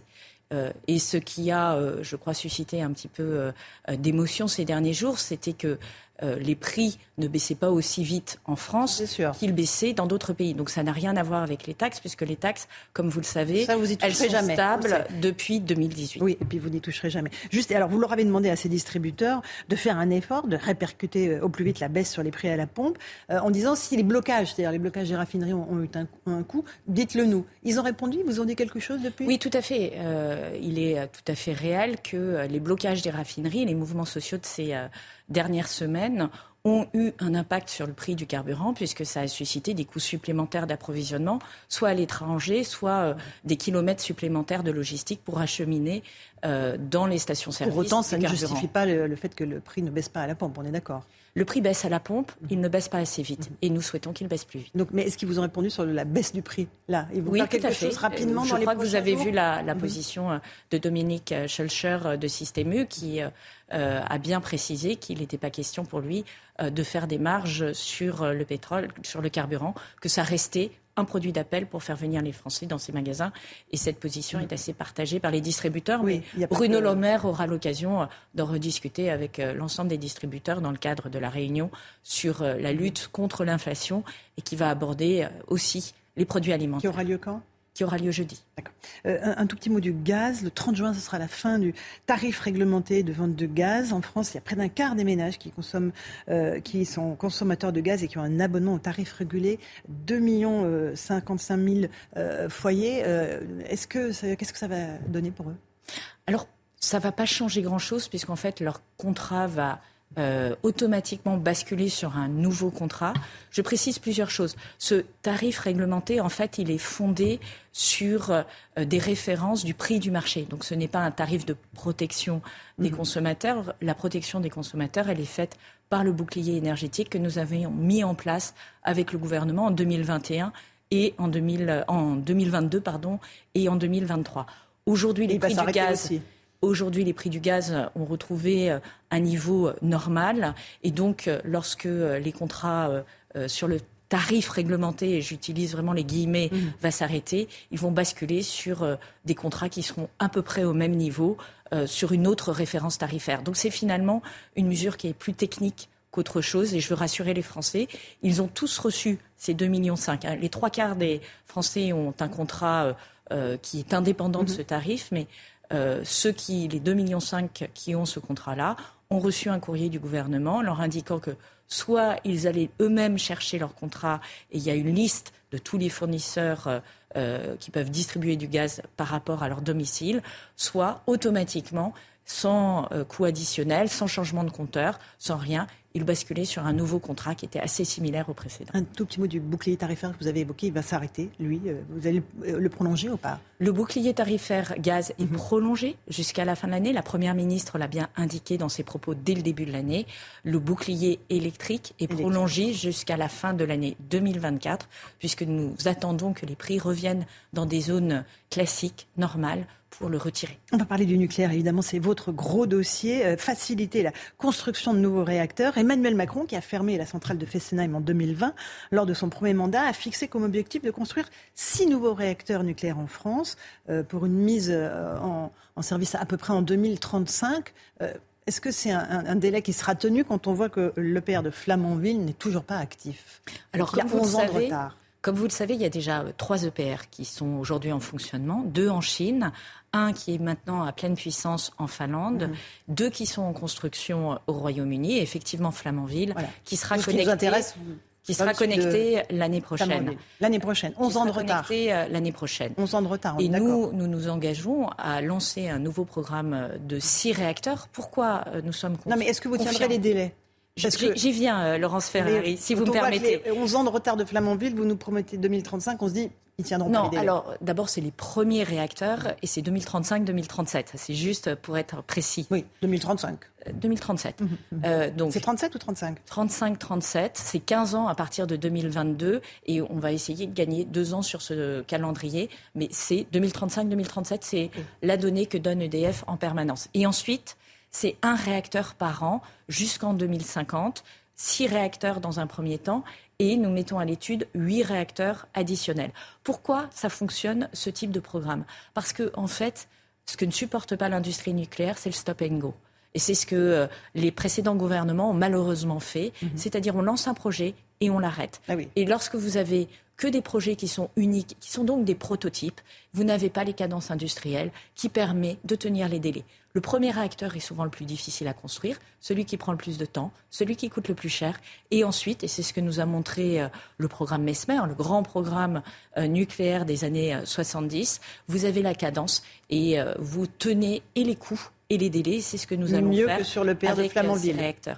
Évidemment, parce que ce n'est pas un prototype que c'est un réacteur qui va aussi tenir compte de tous les retours d'expérience des trois réacteurs déjà construits et des deux qui sont en construction au Royaume-Uni. Je vous donne juste un exemple. Entre le premier réacteur en construction au Royaume-Uni et le deuxième réacteur, il y a déjà un gain de temps et de budget de 30%. C'est vous dire à quel point il est important d'avoir cette répétition de construction. Vous voulez aller vite, le texte simplifie temporairement les procédures, il dispense de permis de construire les installations et les travaux de création euh, des nouveaux réacteurs. Allez, euh, vous allez avancer à, marche forcée, c'est ça Sans tenir compte de la vie des communes ou des habitants Absolument pas. C'est juste un, système où nous recentralisons l'ensemble du dossier et plutôt que d'avoir une multitude de petites procédures, il y a une seule procédure qui est concentrée sur l'ensemble du projet de réacteur. Les communes sont totalement associées. Elles sont d'ailleurs très demandeuses hein, mmh. euh, d'avoir de nouveaux réacteurs sur leur euh, territoire. Et toutes les règles d'urbanisme et de préservation de l'environnement sont respectés. Ce que nous faisons, c'est que nous ne perdons pas de temps en paperasse, nous ne perdons pas de temps en processus administratif, nous nous concentrons sur la performance mhm. euh, industrielle. Qu'en disent les Français? Il y a eu un débat sur l'avenir du nucléaire en France, 5000 participants qui ont fait des contributions, qui ont soulevé beaucoup de questions éthiques, qui ont parlé des déchets à vie longue, la guerre en Ukraine, qui nous rappelle que la menace nucléaire est toujours présente. Euh, ils disent aussi qu'on n'a aucune réponse sur le financement euh, de la construction de ces nouveaux euh, réacteurs. comment on va financer tout ça? Madame la ministre, on parle de chiffres assez pharaoniques. Ben, je, vais, vous donner des exemples. Le, le, programme de, six nouveaux réacteurs, c'est de l'ordre de 50 milliards d'euros. D'accord? Avec 4,6 milliards déjà prévus en plus? En cas de retard euh, Non, il n'y a pas de retard sur ce nouveau euh, programme de, réacteur, puisqu'il est en train d'être lancé. Donc, mm. euh, je crois qu'il faut. C'est quoi la provision de 4,6 milliards en cas de difficulté de mise en œuvre? Ça fait partie du budget pour prendre en compte de possibles dérapages, comme dans tout projet de, de, construction lourde. Quand vous faites une piscine, un hôpital, vous avez une provision en cas de décalage des projets. Donc ça, c'est un grand classique. Ça montre plutôt que les chiffrages sont rigoureux. Ils vont être mis à jour d'ici l'été prochain pour intégrer les éléments d'inflation. Euh, par rapport à ça, le seul investissement sur le réseau électrique que va faire une entreprise comme euh, Enedis, donc le réseau de distribution de l'électricité, c'est 100 milliards d'euros. C'est juste pour remettre les chiffres euh, en perspective. Et comment c'est financé? Ben, c'est financé pas par la hausse des tarifs de l'électricité, rassurez-nous. C'est financé en vendant de l'électricité. Qu'est-ce qu'on est en train de faire, Laurence Ferrari? On est en train de fabriquer des usines qui produisent de l'électricité compétitive. Vous imaginez bien que c'est financé parce que ça va rapporter à EDF d'avoir de l'électricité compétitive mhm. et de le vendre euh, aux consommateurs. Aujourd'hui, le prix de l'électricité a atteint, euh, dans certains, à certains moments de l'année, en 2022, des sommets, parce que nous n'étions pas capables nous-mêmes de produire notre propre électricité. Mhm. L'électricité nucléaire, elle est compétitive. L'électricité des renouvelables, elle est également compétitive. Et ce que nous sommes en train de faire, c'est de produire plus d'électricité compétitive sur notre territoire. C'est le meilleur, la meilleure mhm. protection pour les Français pour qu'ils payent une électricité pas cher. Donc on ne va pas faire de hausse des tarifs d'électricité pour financer le programme euh, nucléaire, on est d'accord? Non, notre objectif, c'est d'avoir un, c'est que les Français payent la réalité mhm. des coûts de leur production électrique en France et pas des coûts qui viennent de l'extérieur parce qu'on est dépendant du gaz, du marché dépendant du pétrole. On sort du, du, marché électrique européen ou pas? Alors le système. On essaye de le transformer de l'intérieur. Non, je, reviens. Hein, c'est d'ailleurs ce que payent aujourd'hui les Français. Les Français, grâce au bouclier, payent la réalité du coût de production français de l'électricité. Mais nous voulons que ce soit plus automatique et ne pas avoir besoin de mettre de boucliers en place pour arriver à ce résultat. Et c'est tout le sens de la réforme euh, du marché de l'électricité européen que nous avons lancée. Terminer la loi de programmation énergie-climat qui a été annoncée par la Première ministre. Elle est prévue pour l'automne. Comment est-ce que vous allez la faire passer sans majorité au Parlement? Déjà, je lance euh, des groupes de concertation sur les différents enjeux autour de cette loi de programmation énergie-climat, la sobriété, l'efficacité énergétique, le système électrique, la chaleur renouvelable et les autres énergies bas carbone, pour faire en sorte qu'on travaille le plus en amont mhm. possible, qu'on concerte avec les élus locaux, avec évidemment les, parlementaires, euh, avec euh, les organisations. Les Verts voter, les Républicains pourraient voter. Les, les organisations gouvernementales. Mhm. Et c'est comme ça qu'on construit une loi. C'est comme ça que j'ai procédé pour la loi énergie renouvelable. C'est comme ça que j'ai procédé pour euh, la loi nucléaire qui ont été Donc les deux sera votée. votées avec de larges majorités. Donc oui, je pense que l'arc républicain peut voter, qu'il y a un intérêt mhm. dans ce pays pour avoir une énergie indépendante et bas carbone. C'est l'intérêt des Français et les parlementaires l'ont bien compris. En gros, on se dirige vers un mix énergétique français qui serait à quoi? 60% de part du nucléaire? Quel est, le chiffre que vous avez en tête? L'objectif, c'est pas la part du nucléaire, l'objectif, c'est la part des énergies fossiles et l'objectif, c'est diminuer la part des énergies fossiles.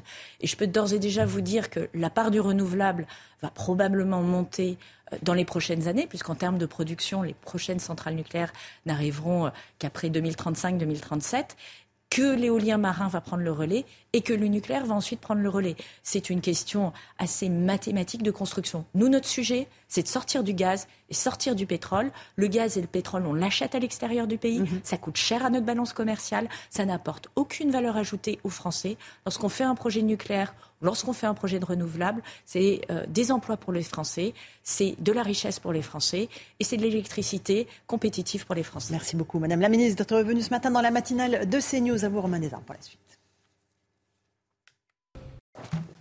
C'est News, il est 8h30. Merci d'être avec nous. Regardez, toute l'équipe est là. On va vous la montrer, l'équipe. On est avec Audrey Berthaud.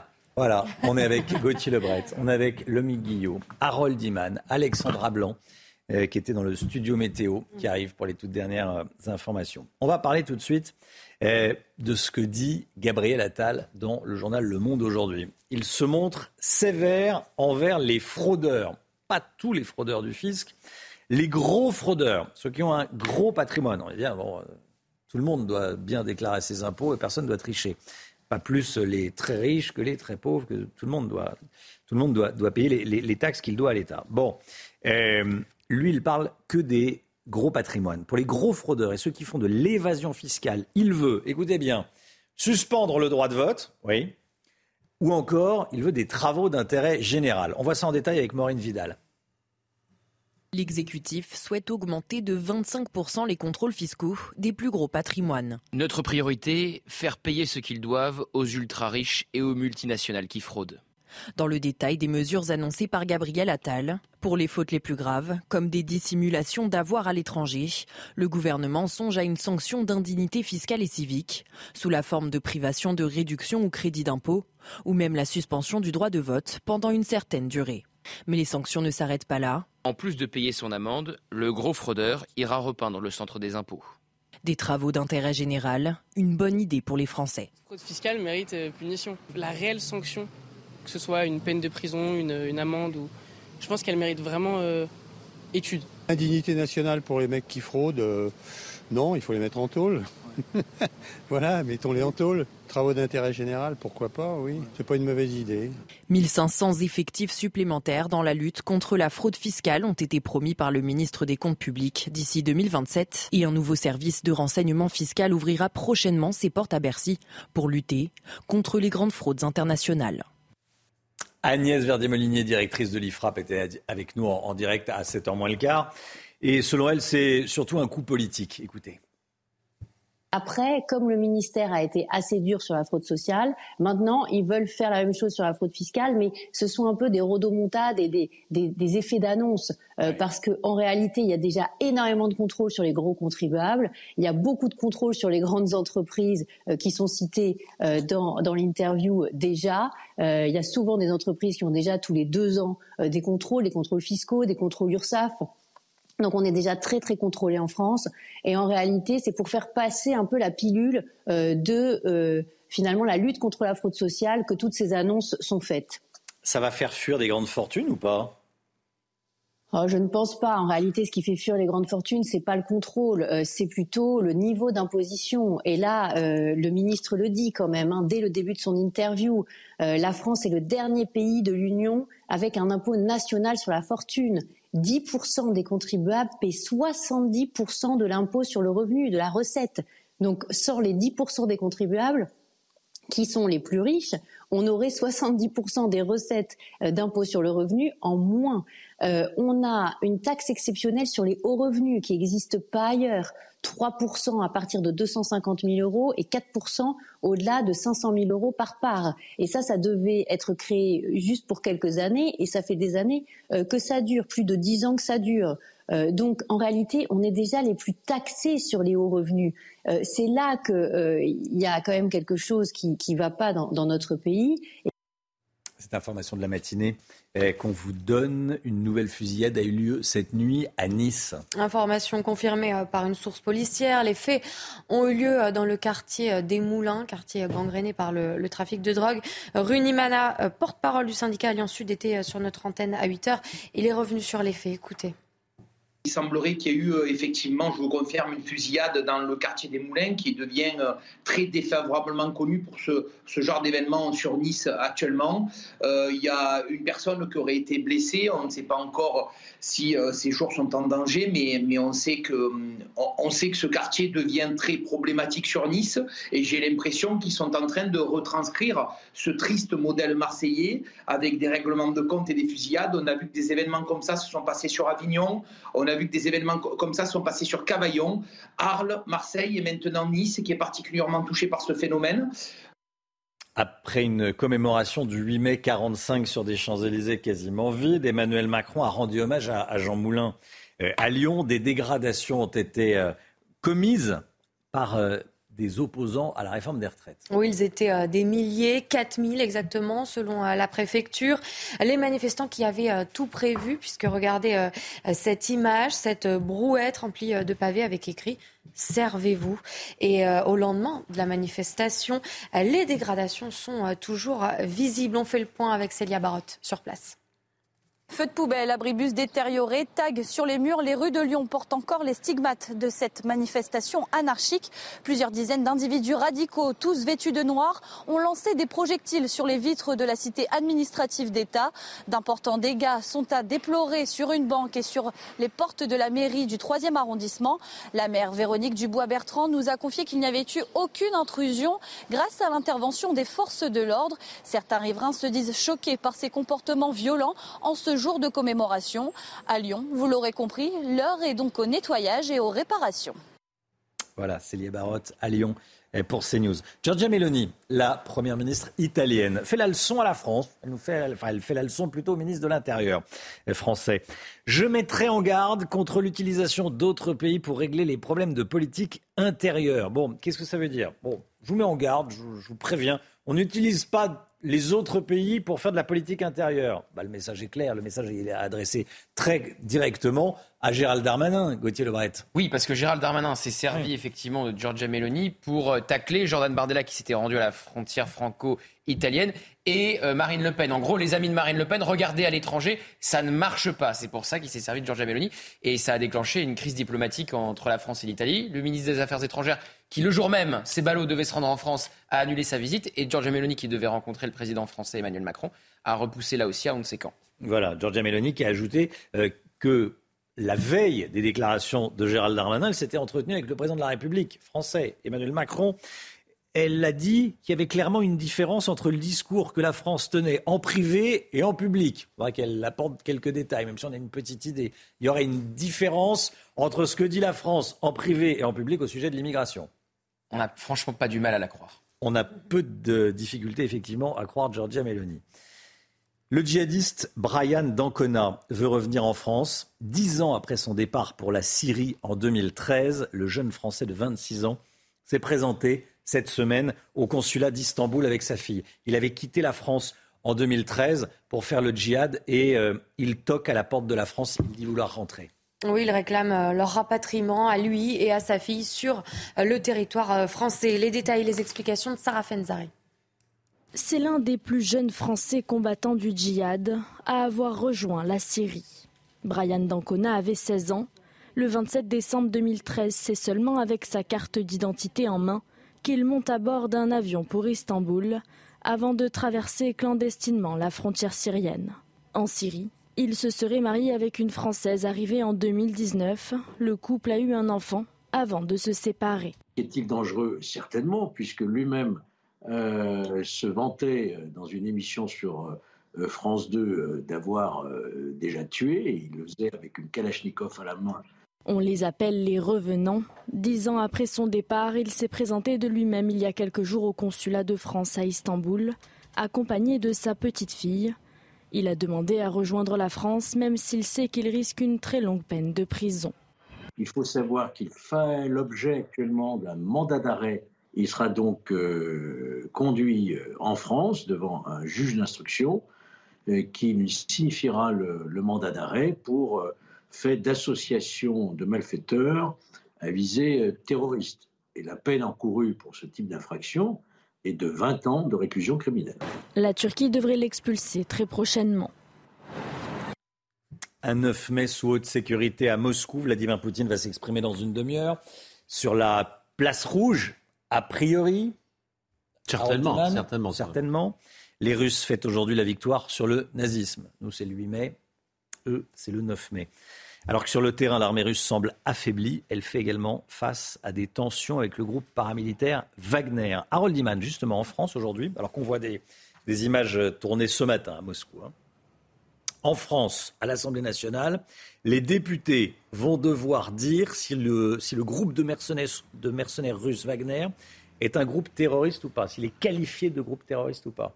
Alors c'est une proposition de résolution portée par euh, le député Renaissance euh, Benjamin Haddad, qui est un fin connaisseur de la géopolitique, qui s'est rendu plusieurs fois en Ukraine.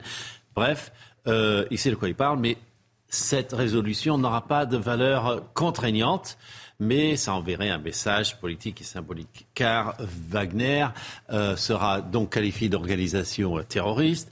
Pourquoi? Parce qu'il cible des civils et pratique le terrorisme. Et on va utiliser le cas de la ville de Boucha, cette banlieue de, de Kiev, où euh, les soldats russes, en se retirant, ont massacré des centaines de personnes. Et euh, là, on a vraiment toutes les pièces à conviction qu'on veut. Et on, on, on irait donc voter ceci. Et on pourrait donc se faire un petit peu plaisir, si j'ose le dire, car Wagner euh, œuvre contre la France aussi au Mali et en République centrafricaine.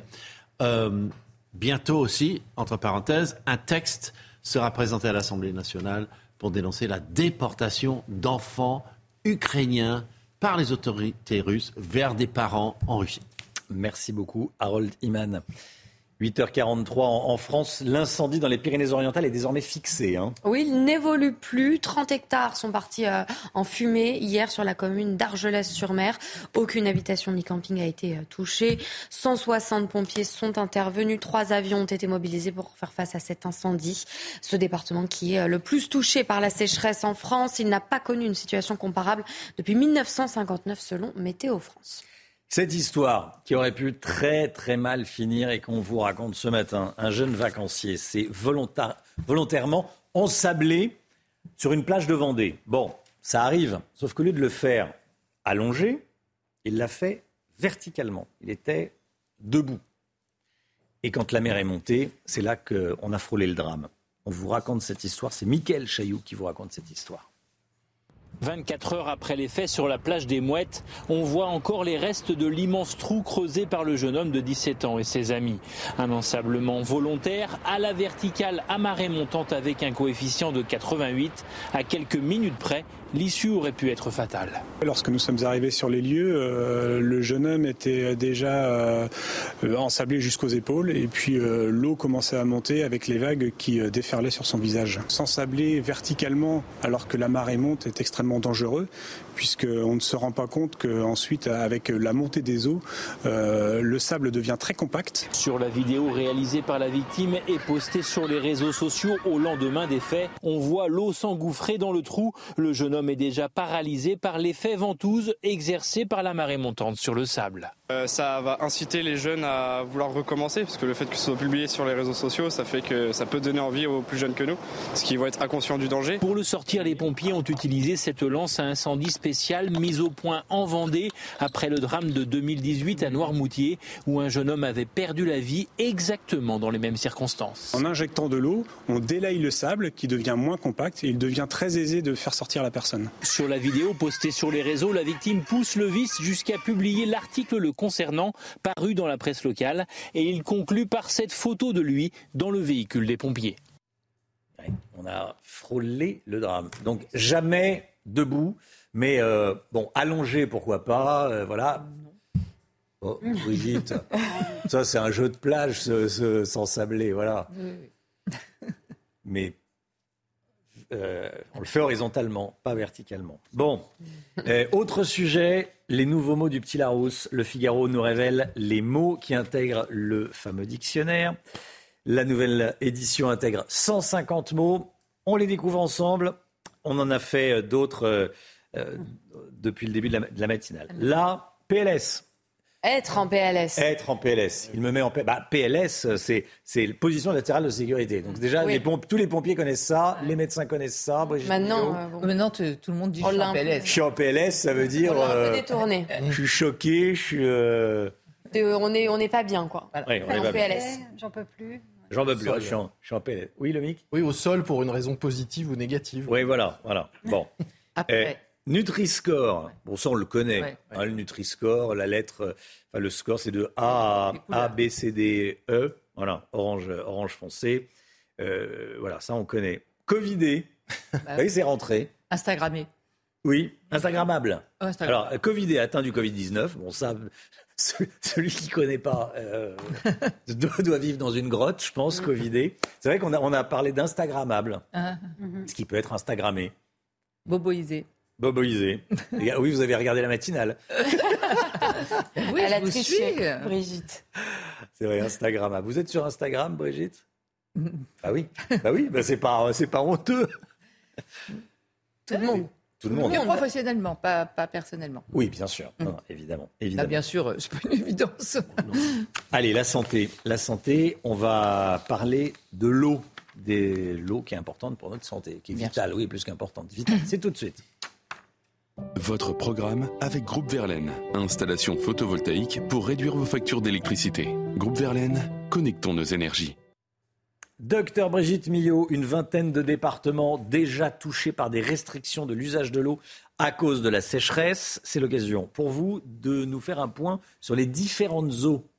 Oui, alors déjà, on ne va pas rentrer dans les considérations euh, écologiques ou financières, hein, mais- on va parler de l'eau et de la santé.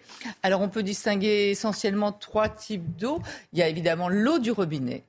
Est-ce que vous savez que c'est l'aliment le plus contrôlé en France, l'eau du robinet? En fait, c'est, ça, doit correspondre à des critères bien précis, plus une soixantaine de critères. Euh, donc, c'est vraiment contrôlé régulièrement. Il faut, on va, on va regarder là en, en image un petit peu les différentes. Vous voyez, euh, donc l'eau du robinet, elle peut venir des profondeurs ou de la surface. hein. Contrairement aux autres, ça peut aussi venir d'une rivière, euh, d'autres choses. D'eau en surface, euh, elle est rendue potable. Et ça, c'est important. La différence entre les autres eaux et l'eau du robinet, c'est que l'eau du robinet, elle est rendue po- potable avec tout un tas de choses. hein. Elle va être euh, grillagée, tamisée, il y aura de la floculation, de la coagulation. On va enlever évidemment tout ce qui est bactéries, etc. Il peut rester des petits résidus. On a beaucoup parlé il y a 4-5 jours d'un, fongicide, d'un, d'un antichampignon qu'on retrouvait, mais finalement, il y a ce sont juste des petites traces et il n'y a pas Hmm. d'effet sur la santé. hein. Donc on peut rassurer les gens quant à ce fongicide dont on a beaucoup parlé ces derniers jours. Donc c'est vraiment quelque chose de sécure. Quoi. Il faut vraiment L'eau du robinet, c'est ce qu'il y a de plus contrôlé comme c'est contrôlé. Et vous- Ouais, et alors, ouais, elles sont ouais. différentes, évidemment, euh, selon l'endroit où l'eau a été prise. Mais après, elles sont traitées. Il n'y a, pas- il y a, il y a pas de bactéries, il n'y a, pas- il y a rien du tout. Et Hmm. c'est contrôlé régulièrement. Euh, vous pouvez d'ailleurs aller voir avec, euh, à votre mairie et avoir exactement euh, les composants euh, de votre eau du robinet. Petit conseil tout de même. Quand vous ouvrez l'eau, alors je sais qu'il ne faut pas gaspiller l'eau, évidemment, mais Hmm. la première eau du matin, comme elle est restée un peu dans les canalisations euh, pendant la nuit, faites-la couler un tout petit peu avant de la boire. Euh, Surtout quand on habite dans un vieil immeuble et que les canalisations voilà, ont été changées. on peut faire attention à ça. Après, pour certains, le goût chloré, parce qu'elle elle est chlorée. Et vous parliez du Covid il y a deux minutes. Pendant le Covid, on avait augmenté la quantité de chlore puisqu'on ne savait pas trop euh, ce qui pouvait se passer. Vous voyez, c'est vraiment surveillé en permanence. Vous pouvez aussi, euh, si l'odeur, euh, le goût du chlore vous gêne un peu, il suffit de la mettre au réfrigérateur pendant une heure ou deux et en fait, l'odeur du chlore euh, s'en ira. Vous voyez, il y a des petits conseils comme ça à avoir. L'eau du robinet, donc, c'est cette eau-là. Ensuite, il y a les eaux minérales naturelles et les eaux, et les eaux de source. Alors, les eaux minérales naturelles, ces deux eaux, elles viennent des profondeurs. hein. Elles viennent vraiment de... Et il n'y a pas de traitement chimique. La seule différence entre l'eau minérale naturelle et l'eau de source, c'est que dans les eaux minérales naturelles, la composition de chaque eau en minéraux et en oligo-éléments est stable. C'est-à-dire qu'en fait, c'est toujours la même composition. En revanche, les eaux de source peuvent venir de sources différentes, toujours souterraines, toujours sans aucun traitement chimique. Mais en revanche, la stabilité en minéraux et en oligo-éléments peut varier. Voilà les différences qu'il y a. Après, il y a d'autres différences, notamment sur le prix, mais on a dit qu'on ne parlait pas de ça. Euh, donc, ce qu'on peut dire, c'est que après, il y a toujours la fameuse question dans des eaux euh, minérales, c'est plate ou gazeuse Pas au restaurant, là. Donc, euh, là, quelques petits conseils. Les eaux, euh, on peut, quelques eaux sont naturellement gazeuses. C'est-à-dire que dès la source, elles sont gazeuses. Mhm. Sinon, les autres eaux gazeuses, on ajoute du gaz carbonique. Ce qu'il faut savoir, c'est que l'eau gazeuse va être plus salée, plus riche en sodium, donc tous les gens, par exemple, qui ont de l'hypertension, il ne faut pas prendre de l'eau gazeuse et elle va être plus acide. Or, on sait qu'avec notre alimentation qui est assez acide, il vaut mieux limiter l'acidité. Après, dernier petit conseil pour les eaux. Euh, il y a une chose à vérifier. Il y a 91 eaux de minéral naturel. Je ne vais pas vous donner les compositions de chacune, mais une petite chose à vérifier, c'est ce qu'on appelle le résidu sec c'est-à-dire en fait la quantité de minéraux qui sont dans ces eaux. Si le résidu sec est inférieur à 500 mg, vous pouvez prendre n'importe quelle eau, celle qui vous plaît, etc. En revanche, entre 500 mg et 1500, là, il faut faire attention, notamment quelqu'un qui a des, des, calculs, des risques de, de calcul, vous savez, dans, les reins, des coliques néphrétiques. Là, si c'est trop riche en calcium, ça peut avoir des ennuis. Moi, mon conseil, c'est de varier les eaux, c'est-à-dire de, de, prendre de temps. D'abord, il faut aimer l'eau, mais ensuite de prendre les eaux. Elles ont des goûts différents. Oui, oui, Non, non, je parlais pas d'autre chose. Et, euh, et ensuite, J'allais vous demander, mais il y a des gens qui n'aiment pas l'eau. Et... oui, il y a des gens qui n'aiment pas l'eau, bien sûr. Il y a des gens qui n'aiment pas boire de l'eau. Et, et ben oui. Capitaine Haddock. Pardon Le capitaine, Haddock, c'est vrai. Bon, ça, ça, donne, ça, fera l'objet d'une autre. Oui, mais il faut boire de l'eau, il faut boire de l'eau. Euh, mais surtout, c'est varier les eaux. De temps en temps, hmm. prendre une eau un peu calcique, de temps en temps une eau de source, de temps en temps de l'eau du robinet. Voilà mon conseil santé. Mais buvez de l'eau, c'est très bon pour la santé. C'était votre programme avec Groupe Verlaine. Isolation par l'extérieur avec aide de l'État. Groupe Verlaine, connectons nos énergies.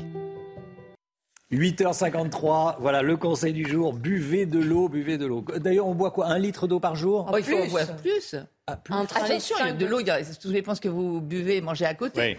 Mais c'est vrai que c'est un litre et demi de litre même qui est conseillé cnews.fr pour revoir euh, la matinale, le replay euh, et puis toutes les, toutes les informations de, de CNews. Dans un instant, c'est l'heure des pros avec Pascal Pro et tous ses invités. Belle journée à vous sur CNews. À demain, 5h55.